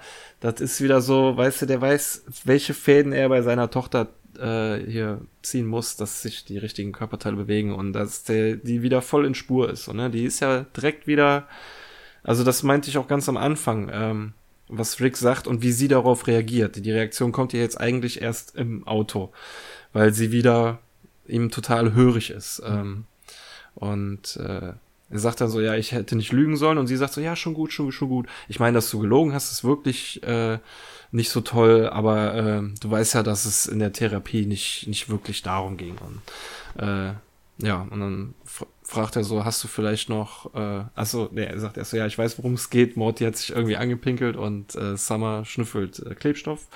Und dann korrigiert sie ihn, nein, das ist, das war Lack und äh, sie hat nicht mal davon erzählt so und die witzeln dann so ein bisschen rum, so ja, dass Rick ja viel wichtiger ist als sowas. Und äh, Summer sagt dann auch nochmal so, ja, gehen wir da nochmal hin. Rick, und also die gehen da überhaupt gar nicht auf auf Summers Frage ein, sondern Rick fragt so, ja, Schätzchen, hast du vielleicht noch diese Spritze dabei? So, ach ja, mein Gott, die habe ich ja total vergessen, du musst ja Schmerzen haben. So, ach ja, macht nichts. So richtig besorgt, schon so ekelhaft fast, ne? Ja, ja, ja. So, ja. Oh, also, oh, du musst das ja ist Schmerzen kein richtiges haben. Gespräch, was sie da führen, so, ne? Das ist so voll oberflächlich irgendwie. Mhm. Und, ähm, wo, so, wo man wirklich vorher zweimal überlegt über den Satz, den man jetzt als nächstes, nächstes aussprechen möchte, hat man so den Eindruck. Mhm. Und naja, er spritzt sich dann das Zeug und transformiert wieder zurück zum Menschen-Rick, der dann völlig nackt auf dem Sitz sitzt und man kann auch sehen, dass er irgendwie einige Narben oder sowas davon getragen hat. Er hat noch Flecken und das Haar ist natürlich zerzaust. Er ist äh, irgendwie ja, nass geschwitzt oder glitschig und er kotzt dann noch etwas von diesem Gurkensaft aus. und man sollte eigentlich meinen, dass es ihm total dreckig geht und er sagt dann auch so, oh Mann, oh Mann, oh Mann, Therapeuten, was? Also es ging dann wieder nur darum, dass er diese Therapeutin direkt diskreditiert und sagt so, ja. hey, die haben doch überhaupt keine Ahnung, wovon die reden und so. Und äh, Bess steigt direkt voll drauf ein und sagt so, ja, das sind komische Leute, ne? So, ja. Und Rick sagt dann, ja, ihm haben die Hände gefehlt, ihm hat sein Blut gefehlt und ihm hat sein Magen gefehlt. Das ist auch, was ich vorhin angesprochen hatte. Also, dass er diese ganzen Sachen wohl nicht hatte. Ich meine, klar, Hände hat er nicht. Aber er hatte auch keinen keinen Magen. Und in dem Moment, wo er sagt, dass äh, ihm sein Magen gefehlt hat, fällt ihm auf, er hat Bock zu saufen. Und schlägt dann vor, so, ja, lass doch saufen gehen. Und der ist erstmal so, ja was, echt, jetzt? Ja, komm, wir setzen die Kinder ab und geben uns schön die Kante. Ja, und dann wird noch gefragt, ob sie äh, in eine Taverne gehen sollen oder ins Shonies, das aus der ersten Folge der dritten Staffel auch nochmal mhm. äh, Erwähnung findet. Und Rick sagt einfach nur, ihm ist beides recht und damit kommen die Credits ziehen. Oh, ähm, diese, die, die, die Szene, die ist, ähm, die ist, die ist komisch. Also, zum ersten Mal, ähm, wir sehen Rick hier in dem Moment das erste Mal überhaupt, dass er angeschnallt ist. Habe ich gelesen. Sonst vorher nie war er in irgendeiner Form angeschnallt, wenn er mit irgendeinem Vehikel unterwegs war.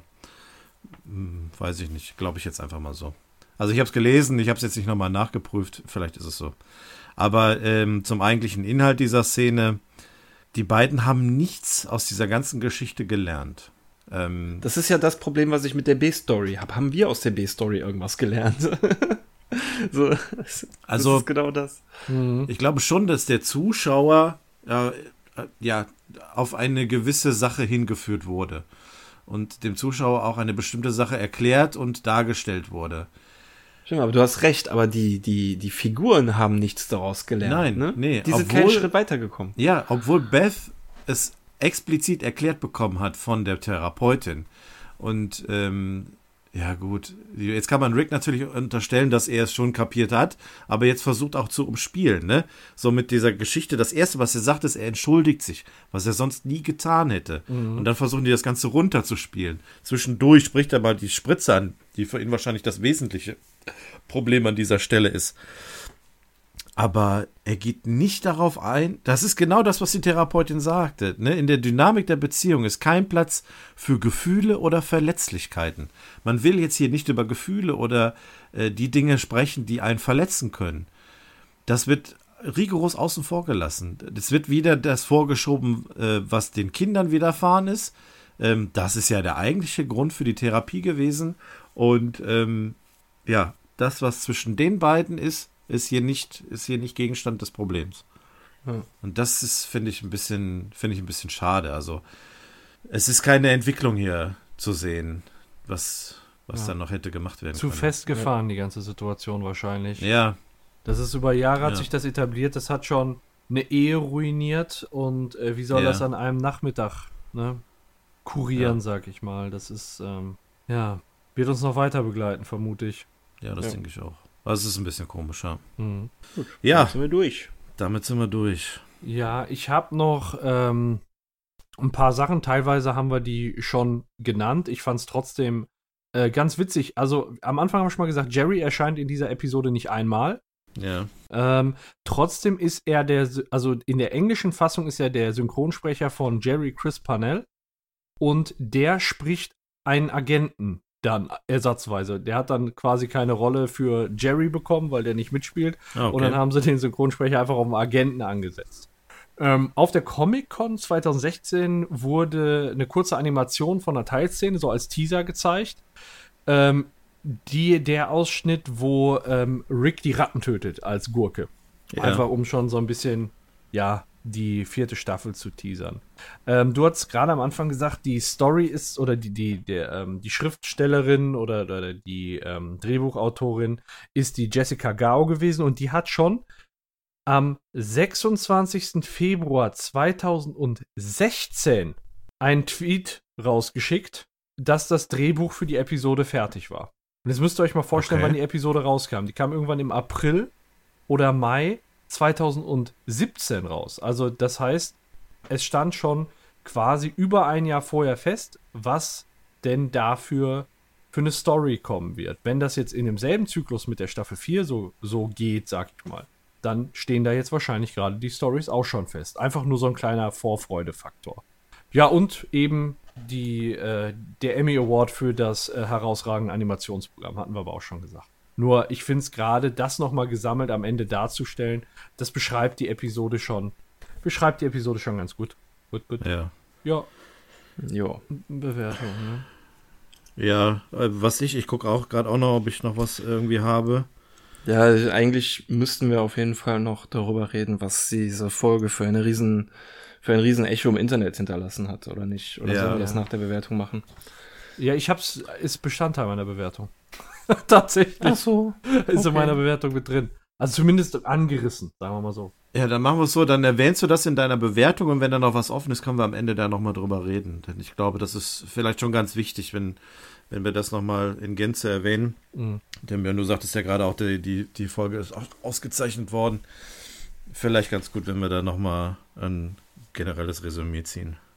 Ähm, ja, was ich noch hatte, ist, ähm, ich lese gerade noch, dass in dieser Episode nicht einmal die Portal Gun aufgetaucht ist, obwohl die ja sonst immer so ein bisschen Bestandteil ist. Und ansonsten habe ich, glaube ich, haben wir alle Filmreferenzen durch. ja, so viele waren es eigentlich gar nicht. John Wick, dann kann man, ähm, ja, hier stirb langsam. Iron Man, das kann man vielleicht alles als Referenz sehen auf die Filme. Aber so stark, wie es jetzt zum Beispiel in der letzten Episode war, war es diesmal nicht. Aber ist auch nicht weiter schlimm. Ja, dann äh, kommen wir mal zur Bewertung. Es traut sich keiner. Ja, meinetwegen, ich fange ich fang gerne an. Gerne ähm, mach. Ja, also A-Story, B-Story muss man hier, glaube ich, bei der Episode ähm, krass unterscheiden.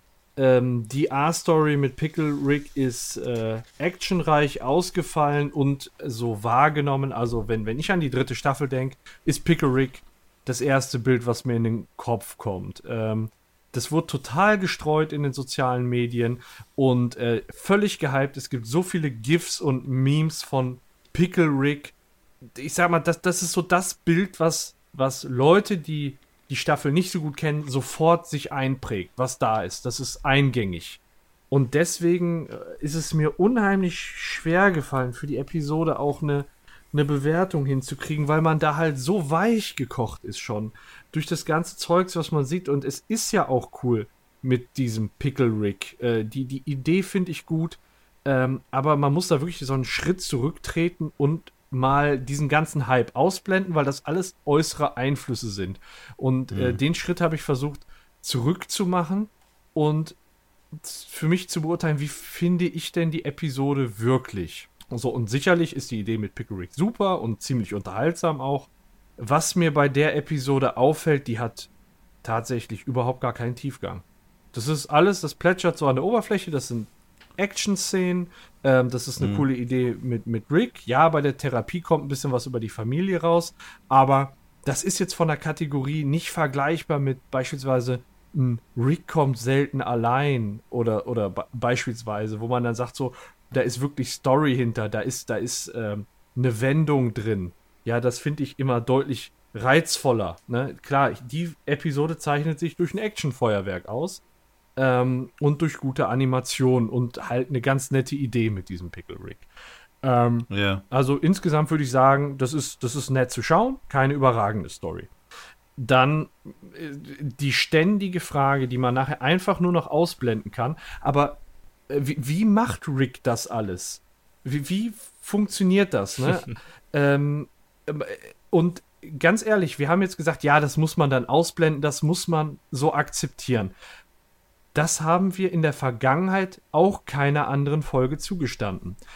In mhm. der Situation sagen wir, ja, da muss man drüber hinwegsehen, weil das ist die Pickle Rick Folge die so gehypt wird. Deswegen kann man, so, soll man dann deswegen da über offensichtliche, über offensichtliche Fehler und das, was, was absolut unlogisch ist, einfach hinwegsehen. Weißt die, die Folge, die hat keinen Welpenschutz mhm. verdient, dadurch, dass da Pickle Rick rumläuft und dass da Memes mhm. und GIFs durch, durch Social Media rennt. Ähm, nichtsdestotrotz finde ich die Pickle Rick Story unterhaltsam, ähm, aber um da in in die Nähe des Bestbereiches zu kommen. Ganz oben aus meiner Sicht. Nur bezogen auf die A-Story. Ich bin noch nicht bei der B-Story. Muss es auch aus meiner Sicht mehr sein. Ähm, ja. Dann kommen wir zur Therapeutin. Äh, aus meiner Sicht reiner Lückenfüller, echt zu vernachlässigen. Und auch da, wenn die Episode insgesamt eine Top-Bewertung haben möchte, dann erwarte ich auch mehr von der B-Story. Mhm.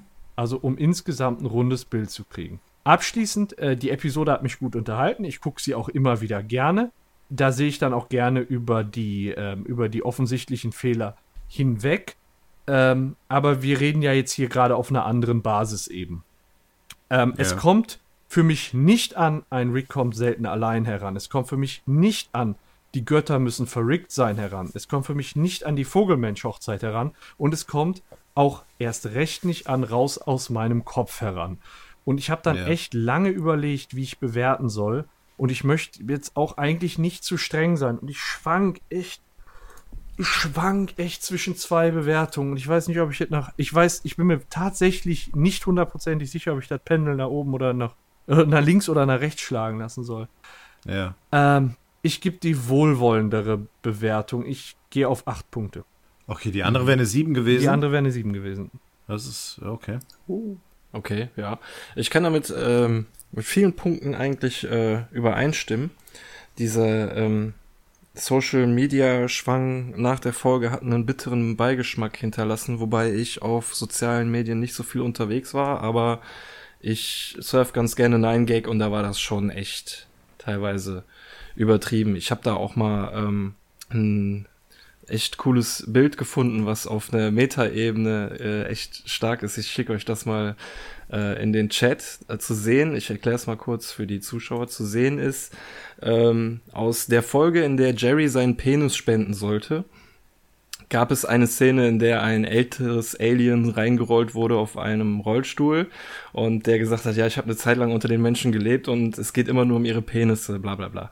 Ja. Und in dem Bild ist quasi das, der gleiche Text nochmal unterlegt, nur mit den Worten, ja, ich habe eine Zeit lang unter den Menschen gelebt und es geht immer nur um Pickle Rick Memes. So, äh, ich bin so und so Rick und ich habe mich selbst in das und das verwandelt. Ja. Und das ist schon ein echt geiler Gag auf der Meta-Ebene an sich. Also da ja. macht sich jemand über Rick and Morty lustig mit einem Rick and Morty mhm. Meme oder wie auch immer. Und ja, das war alles nicht so schön, aber ich persönlich müsste das eigentlich für meine Bewertung ausblenden, weil äh, es für mich schon die hat nach dem ersten Mal gucken einen sehr starken Eindruck hinterlassen. Und das kann ich äh, nicht einfach ausblenden. Die A-Story ist, Entschuldigung, ist für mich äh, eigentlich perfekt. Da gibt es nichts drin äh, zu mäkeln. Das, was du sagtest, eben, was du als Kritikpunkt siehst, dass man vieles hinnehmen muss, was unlogisch ist. Ähm, das ist mit Sicherheit zeitlich unlogisch, aber für mich ist das sogar ein Pro-Argument, weil das für mich wieder dieses Genie hinter Rick ähm, bestätigt, dass der das Ganze gebaut hat, während wir gerade nicht hingeguckt haben, so nach dem Motto. Ne? Also wir haben gesehen, wie er die Kakerlake da äh, den Schädel aufmacht und so quasi die ersten Schritte haben wir gesehen, was danach kommt, konnten wir nicht mehr sehen und rein zeitlich dürfte das alles gar nicht hingehauen haben, dass er das in so kurzer Zeit zusammenbaut.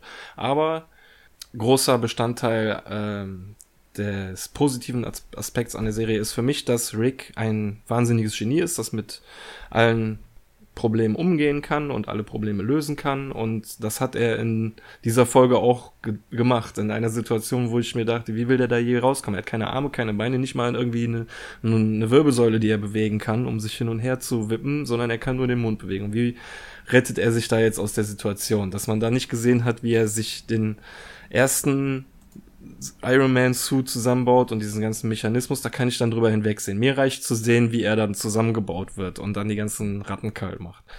Das war schon sehr, sehr stark. Und äh, wie gesagt, in der A-Story gibt es da für mich äh, nichts, was ich bemängeln könnte. Sie hatten für mich gefühlt längere Screentime als die B-Story, äh, was ich gut finde, weil ich die B-Story auch sehr, nicht sehr schlecht finde, aber halt bei weitem nicht so gut. Ich sagte ja schon öfter erwähnt, dass ich da nicht hinterherkomme mit dem, was die Doktorin da sagt und ist das, was ich meiner Meinung nach gedacht äh, oder was ich, was ich verstanden habe, für mich falsch ist, so nach dem Motto. Und es war nicht witzig, da waren irgendwie keine großartigen Gags, außer Morty, der sich einmal vor den Kackebildern erschreckt hat und so Sachen. Ähm, und ich hatte ja auch schon gesagt, dass ich diese Pausen immer benutzt habe, um das zu verarbeiten, was ich in der A-Story gesehen habe. Ähm, jetzt ist für mich die Frage, also von der A-Story her würde ich eine glatte 10 geben, aber was gebe ich wegen der B-Story und wie lasse ich das zusammenwerten und alles und dieses ganze hin und her. Aber ich muss wirklich sagen, die Folge hat danach noch in meinem Kopf lange nachgeschaltet, deswegen muss ich eine 9 geben. Ich fand die wirklich einfach super die mhm. Action-Szenen da, da drinnen und ähm, dieses Genie von Rick. Rick kam sehr viel vor in der Folge und man hat halt nur quasi Beweise seines Genies gesehen und das finde ich eben so toll und deswegen ist es für mich trotz der lahmen B-Story eine Null. Ja, ähm, ich bin bei meiner Bewertung ähm, nie irgendwie darüber hinweggekommen, wie mein allererster Eindruck von dieser Episode gewesen ist. Ähm, so wie ich mich gefühlt habe, als ich damals diese Folge gesehen habe. Und die hat bei mir einen ziemlich krassen Impact hinterlassen. Äh, damals habe ich die Folge vielleicht anders geguckt, als ich das heute in der Vorbereitung zu dieser, ähm, zu dieser Aufnahme gemacht habe. Ich erinnere mich, als ich sie gesehen habe, das war ein, ein, absolutes Fest an, an Folge. Die Action, die war, die war unglaublich gut. Ähm, diese Geschichten, die ihr jetzt beide angesprochen habt, über Dinge hinwegsehen. Das sind Details, wo ich jetzt erst drauf geachtet habe, damals äh, nicht so sehr.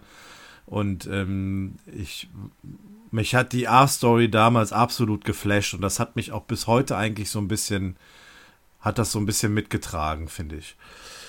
Die B-Story empfinde ich nicht so als negativ. Im Gegenteil, ich finde sie eigentlich ganz gut, weil sie hier aus der Sicht einer, einer außenstehenden Person die ganzen Beziehungen, ähm, die untereinander sind, mal schön dargestellt wird, wird und ähm, dem, dem Zuschauer so wirklich mal ein bisschen offengelegt. Also äh, jetzt beim zweiten Mal betrachten, jetzt auch in Vorbereitung, äh, habe ich das Ganze viel mehr aufnehmen können und auch verstehen können.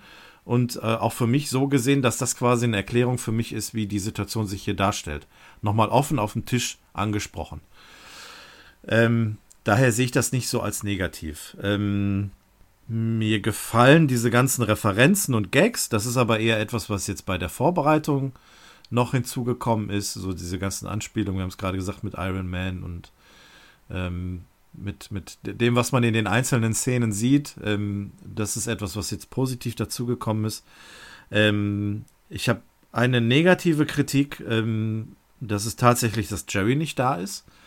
Das ja, macht, das, ja. macht das Ganze so ein bisschen unvollständig. Die Familie ist nicht komplett.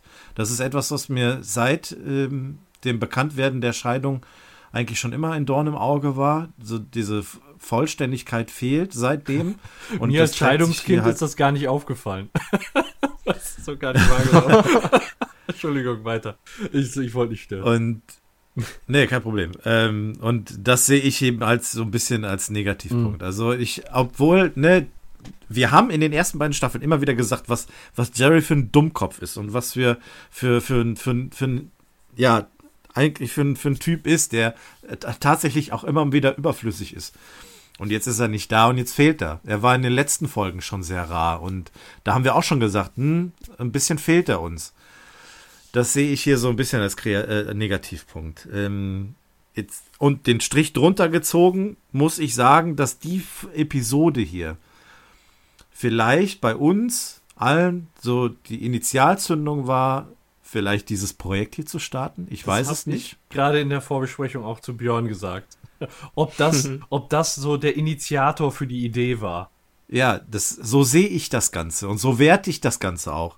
Und von daher ähm, ich bin die ganzen letzten Monate, die wir aufgenommen haben und äh, wo ich immer wieder an diese Folge denken musste, unabhängig jetzt von diesem ganzen äh, äh, Social Media Kram und dem Gehype und den Auszeichnungen um diese Serie und ähm, dem ganzen Merch, den es gibt rund um Pickle Rick, äh, habe ich diese Episode in den letzten Monaten immer so gesehen, das ist das Nonplusultra, das ist die 10 überhaupt. Okay. Ähm, und ich habe mich auch schwer getan, ob ich dem Ganzen eine 10 geben soll oder eben nicht. Aber jetzt im Laufe unseres Gesprächs habe ich eben dann doch festgestellt, dass es eben noch nicht das, das ja, die Vollendung ist, sage ich jetzt mal. Ähm, ich will jetzt auch nicht mit argumentieren, man muss sich Platz nach oben lassen. Ähm, so sehe ich das nicht. Wenn sie hier perfekt wäre, dann würde man hier auch eine 10 geben. Ich gebe aber auch eine 9. Okay. Und ich sehe sie mit als die beste Folge, die es bisher gegeben hat mal gucken, ob wir da dann insgesamt landen. Was nämlich noch offen ist, ist die Zuschauerbewertung. Und da möchte ich jetzt eben kurz drauf eingehen. Auf Twitter habt ihr wieder sehr, sehr viele Bewertungen geschrieben. So viele Bewertungen hatten wir noch nie. Also, aber ich habe irgendwie auch so den Eindruck, das sage ich jede Episode. Also es werden immer mehr und da freuen wir uns unheimlich drüber. Danke für die tolle Unterstützung. Ich möchte dann mal anfangen am schnellsten ähm, ganz oben steht Frosty. Frosty Pen and Paper schreibt, die Folge ist äh, zu Recht so beliebt. Nicht nur wegen dem Meme, sondern auch äh, wegen den vielen Szenenwechseln und dem Actionfeuerwerk. Am Ende gibt es wieder was zu den Charakteren und ihren Motivationen. Ähm, 8,5 von 10 Punkten. Die Sudelnuppe äh, sagt 9 von 10. Wenn die Scheidung nicht schon wieder Thema gewesen wäre, gäbe ich sofort 10 Punkte. Die Post-Credit-Scene war wohl die bis jetzt absolut beste. Rage Mode sagt 9, Archie Finelli sagt 9, Ibisini sagt, puh, fast wäre sie an mir vorbeigegangen. Ich gebe 10 von 10. Das Exoskelett ist der Hammer und wie er das Ding zusammensetzt. Ähm, Pumpkin Alice sagt, ich liebe das Abenteuer, das Rick dort erlebt wie er von einer kleinen Gurke, die nicht zur Therapie mit wollte, zu einem Gurken-Ratten-Hybriden heranwächst und auf Jaguar trifft, ist absolut witzig. Ähm, ich habe die Episode mehrmals geschaut und sie wird nicht langweilig. 9 von 10 Punkten.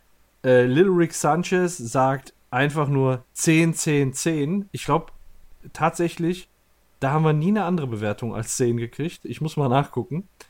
Ähm, Dirk schreibt, ähm, am Anfang war die Folge meine absolute Lieblingsfolge, dementsprechend habe ich sie auch oft angeschaut.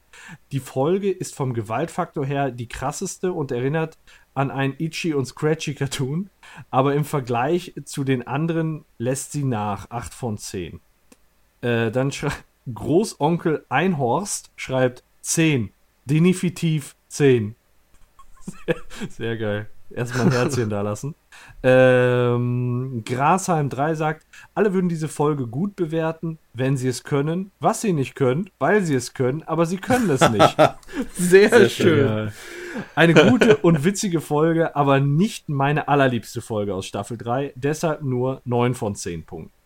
Usfahrt, klarer Fall, 10 von 10 Punkten. Wie gut ist die Folge denn bitte? Mario Gamer, die Episode muss mit 11 von 10 bewertet werden. Ich liebe diese Folge und finde es einfach geil, was Rick als Gurke schafft. Natürlich über 10 können wir nicht hinausgehen. Aber das heißt, wir werten mal die 11 als eine 10. Ähm, Disturbed Survivor schreibt, äh, Rick sollte sich häufiger in eine Gurke verwandeln. Patrick Pläb schreibt, oder Patrick Pläb schreibt, klare 10 Punkte, mehr muss ich dazu nicht sagen. Ähm, Christian Klöß, 10, das ist die Folge überhaupt, geile Action. Kiel is Calling. Äh, das ist die Folge, die aus allen drei Staffeln am meisten, die ich aus allen drei Staffeln am meisten geguckt habe. Es ist für mich die ultimative Rick and Morty Folge. Rick, der geniale, aber rücksichtslose Wissenschaftler und die Smiths ohne Jerry in einer Krise. Köstlich. Für mich eine ganz klare 12. Ähm, Gebirgsmuschel eine absolute 10. Allein das Exoskelett ist schon der Hammer. Nils Otte, eine meiner liebst, liebsten Folgen, 9 von 10, grandios. Die Idee mit der Gurke und das ungewollte Infiltrieren der Botschaft. Die B-Story ist zwar recht schlicht, aber ich mag die aus, abgebrühte Therapeutin. Ähm, Artheus, für mich eine eindeutige 10, meine allerliebste, äh, meine zweitliebste, äh, wichtiger, wichtiger Versprecher, äh, nochmal von vorne, für mich eine eindeutige 10. Meine zweitliebste Folge der ganzen Serie. Ich finde die Idee einfach genial. Der Thomas, super Folge. Ricks irrer Überlebenstrip macht einfach Spaß. Die B-Story finde ich im Großen und Ganzen ziemlich egal. Daher gibt es von mir in Anführungsstrichen nur eine 9. Zach Breath, die Frage ist doch nun wirklich nur rhetorisch. Natürlich eine 10, einfach eine absolute Kultfolge. Und das jetzt schon. Der Achim als vorletzte Bewertung. Einfach weil die Idee dahinter so mega geil ist, gibt er eine 11 von 10. Die Gurkenverwandlung nur damit er nicht zur Therapie muss und dann der Kampf. Einfach nur super. Jede Minute dieser Folge ist einfach klasse. Aber noch ist es nicht die beste Folge, die ich aktuell kenne. Und zu guter Letzt das Faultier.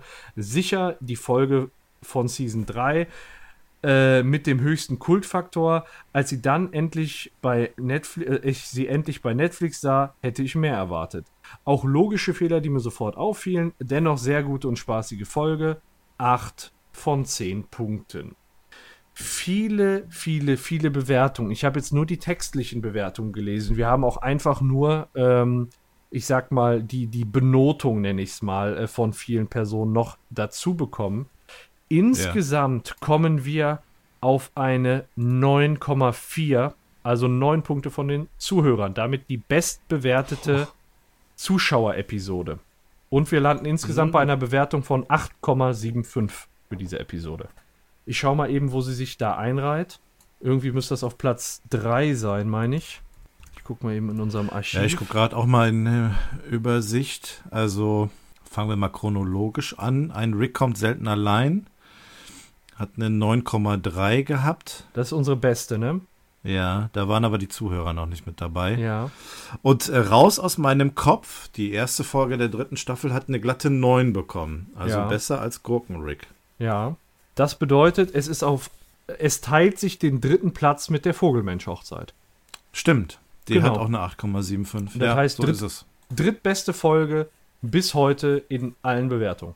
Ja. ja. Das ist doch mal schön, dass so viele unterschiedliche Meinungen damit einfließen können.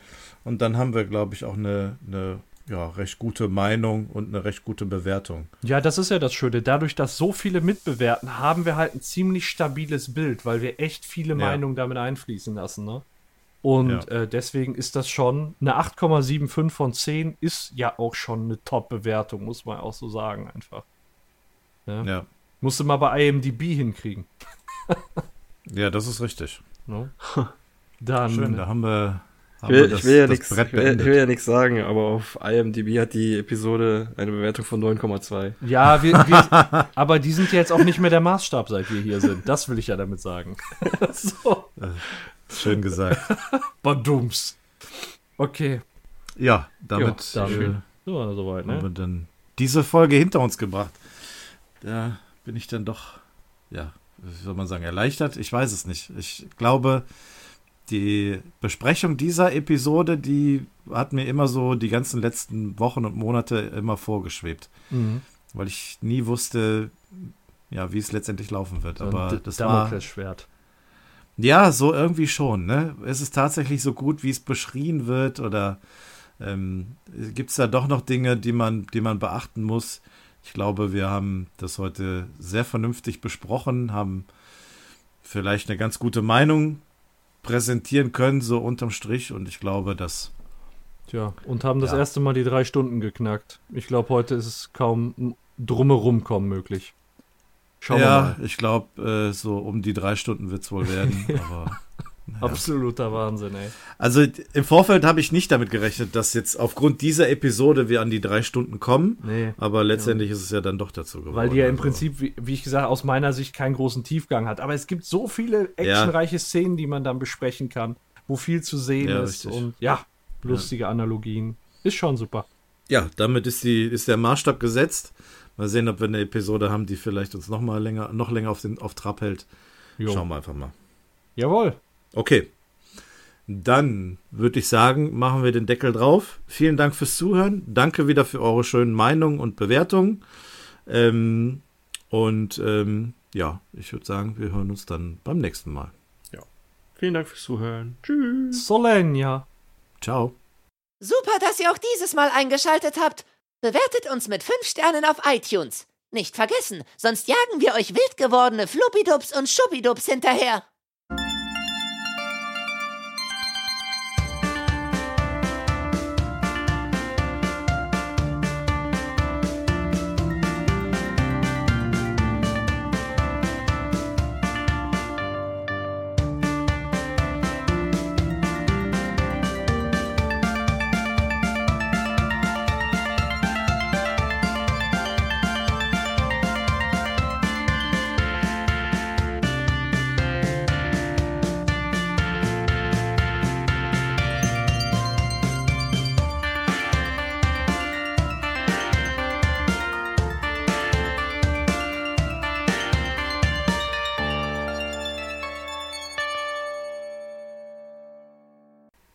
Leute, da sind wir wieder zur Besprechung der Post-Credit-Scene.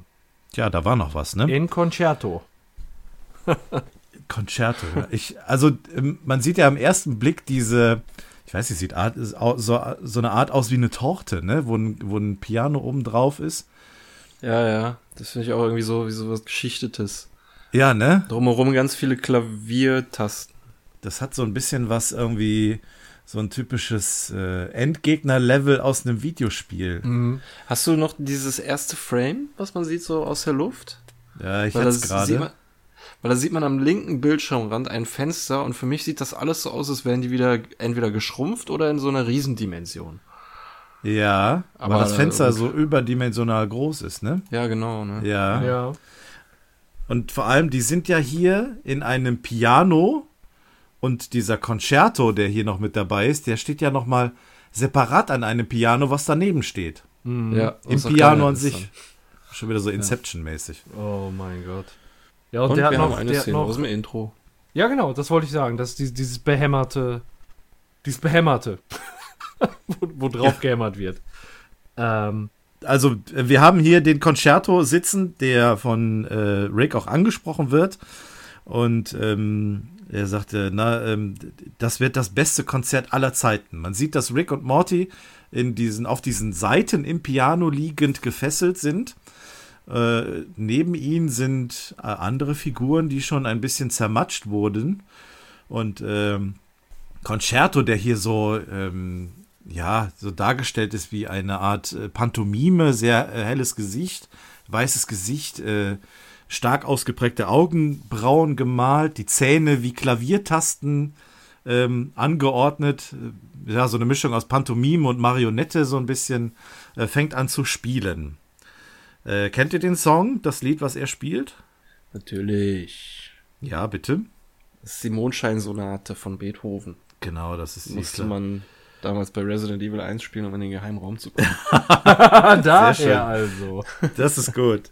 Ähm, ja, Klaviersonate Nummer 14, auch die Mondscheinsonate genannt von Beethoven, äh, die fängt er an zu spielen und man sieht, dass äh, ja im Hintergrund diese, diese Schlaghammer des Pianos runtergehen und auf die, die Köpfe der dort liegenden Figuren schlagen und man wartet eigentlich nur darauf, dass irgendwann die der Ton kommt, der eben hier Rick und Morty dann erwischen wird.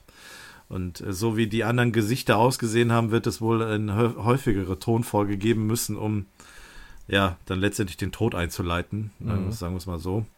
Äh, ja, und Rick sieht auch keinen Ausweg, ne? Sonst immer so optimistisch und äh, verglichen mit unserer Episode irgendwie aus jeglicher Gefahrensituation sich befreien könnt.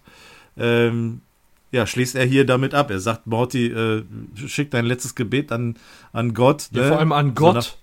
Schließ ja. deinen Frieden mit Gott und das von Rick. Schließ dein, sch genau, schließ deinen Frieden mit Gott. Er hat es ja nicht auf sich bezogen, sondern eben auf Morty. Dass er halt dann mit Gott redet oder wie auch immer, weil Morty da vielleicht dran glaubt oder keine Ahnung. Äh, ja, Panik macht sich breit und äh, ja, Concerto versuch, will die letzten Tasten drücken, äh, kriegt aber dann die Kehle durchgeschnitten und zwar von Jaguar, der auftaucht. Und äh, er nickt dann quasi Rick noch zu und Morty fragt, ja, wer war das? Ja, und Rick sagt dann schön locker lässig, und das ist der Grund, warum man nicht zur Therapie geht. Ja, hat er also wieder, wieder ja. mal recht gehabt. Ja, ja. ja. Äh, gut, er war ja, er war ja, er ist ja letztendlich dann da aufgetaucht, ne, in, in der Situation, in der Rick gesteckt hat. Er war ja nicht der eigentliche mhm. Grund, der Therapie fernzubleiben. Aber war schön. Ja, ähm, Ihr habt es zwischendurch mal erwähnt. Hat Rick hier vielleicht die Tochter wieder zurückgebracht, sodass er sich bedankt oder so? Also es macht auf mich ganz kleinen Eindruck, als ob das in einer anderen Dimension spielt und Jaguar da ja offensichtlich drin vorkommt. Also hat er ihn über die Dimensionsreise aufgeklärt bzw. mitgenommen ah, oder Punkt. es ist die ja. Jaguar-Version diese Dimension, aber warum sollte der denen helfen? Der kann, kann sich ja nicht daran erinnern, ja. wie das Rick ihm geholfen hat. Sondern ich glaube, also ich, so für mich erkläre ich das so Happy End-mäßig, dass er den Jaguar nochmal angerufen hat, so, hey, hier nach dem Motto, ich kann dir doch noch eine, eine, eine, eine deiner Töchter klar machen, wenn du, äh, wenn wir eine Dimension finden, in der du gestorben bist oder was weiß ich. Und äh, zum Dank dafür hat er ihm dann bei dieser Mission geholfen, die mich übrigens sehr stark an eine Mischung aus dem Disney-Film Die Schöne und das Biest erinnert. Ja, stimmt. Ja. Und und der alten Batman-Serie mit Adam West, weißt du, irgend so eine Aussichts- oder so eine bescheuerte Art, jemanden umzubringen. Und äh, die kommen dann da halt irgendwie raus, nur halt nicht mit einem Jaguar, der dem Bösewicht die Kehle durchschneidet. Ja. mhm. Ja, ich hatte auch so das äh, so so ein gewisses Batman-Gefühl, so ähm, als ich diesen. Ja, weil der auch so ein bisschen aussieht wie so ein Joker hab. oder so. Ja, ja, genau, genau, weil das so ähnlich ist. Ja, das stimmt ja, schöne Post-Credit-Scene. Ähm, eine, in ja. einer der Bewertungen wurde, glaube ich, äh, hat ja auch jemand gesagt, dass es wohl die beste Post-Credit-Scene überhaupt mal gewesen ist. Die ist schon, ist schon sehr stark. Mhm. Ist gut gemacht. Passt zur, passt zur Episode und äh, gibt nochmal ein schönes Happy End. Und äh, sie taucht ja auch im äh, Intro auf, diese Szene. Ja, ganz kurz. Ja. Sieht man, wie, wie die da liegen. Genau. Ich würde sagen, das war's, oder? Ja. Ja, damit sind wir durch. Auf jeden Fall. Dann vielen Dank fürs Zuschauen. Bis zum nächsten Mal. Und das war's von mir. Ja. Immer schön die Suppe aufessen. Tschüss. das kommt so hier. Macht's gut. Tschüss. Und zum Abschluss haben wir natürlich noch die Verlosung unserer Pickerick-Tasse passend zu dieser Episode. Gewonnen hat Ahmed Jaff, der Twitter-Nutzer Kekse2. Herzlichen Glückwunsch zu deinem Gewinn. Melde dich doch einfach bei uns. Herzlichen Glückwunsch. Tschö. Tschüss. Tschö.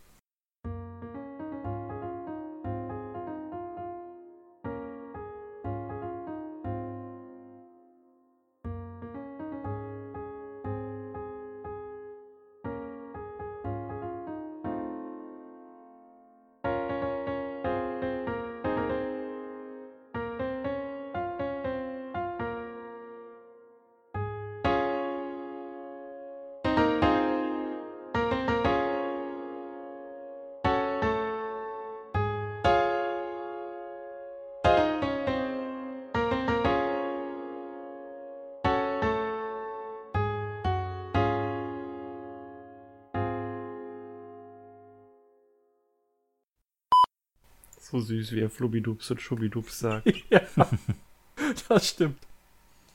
Boah, was eine Episode, ey. Aber. Tja. Ich muss pissen. Ja, geh doch eben. Ach, schon wieder einer, der pinkeln muss. Geh doch eben, dann kann lass ich. Kann ich, kann ich eben? Hab ich so ja, geh eben. Ich mach. Ja, ich lass eben Musik laufen. Ich, ja, loop, ja. Ich, ich, bin gleich wieder ich da. Ich loop ein bisschen Musik durch. Solen, ja. Das ist so geil. Ja, genau, das wollte ich sagen. Das ist dieses behämmerte. Dieses behämmerte. wo, wo drauf ja. gehämmert wird. Ähm, ja. Das wollte. Ja. Starke Überleitung äh. von mir. sag, sag, ich ganz selbstkritisch, das war richtig stark von mir. Auch rhetorisch. Ja. ähm, ich bin jetzt. Ja, jetzt. das heißt nee, das. kein Problem. Ähm,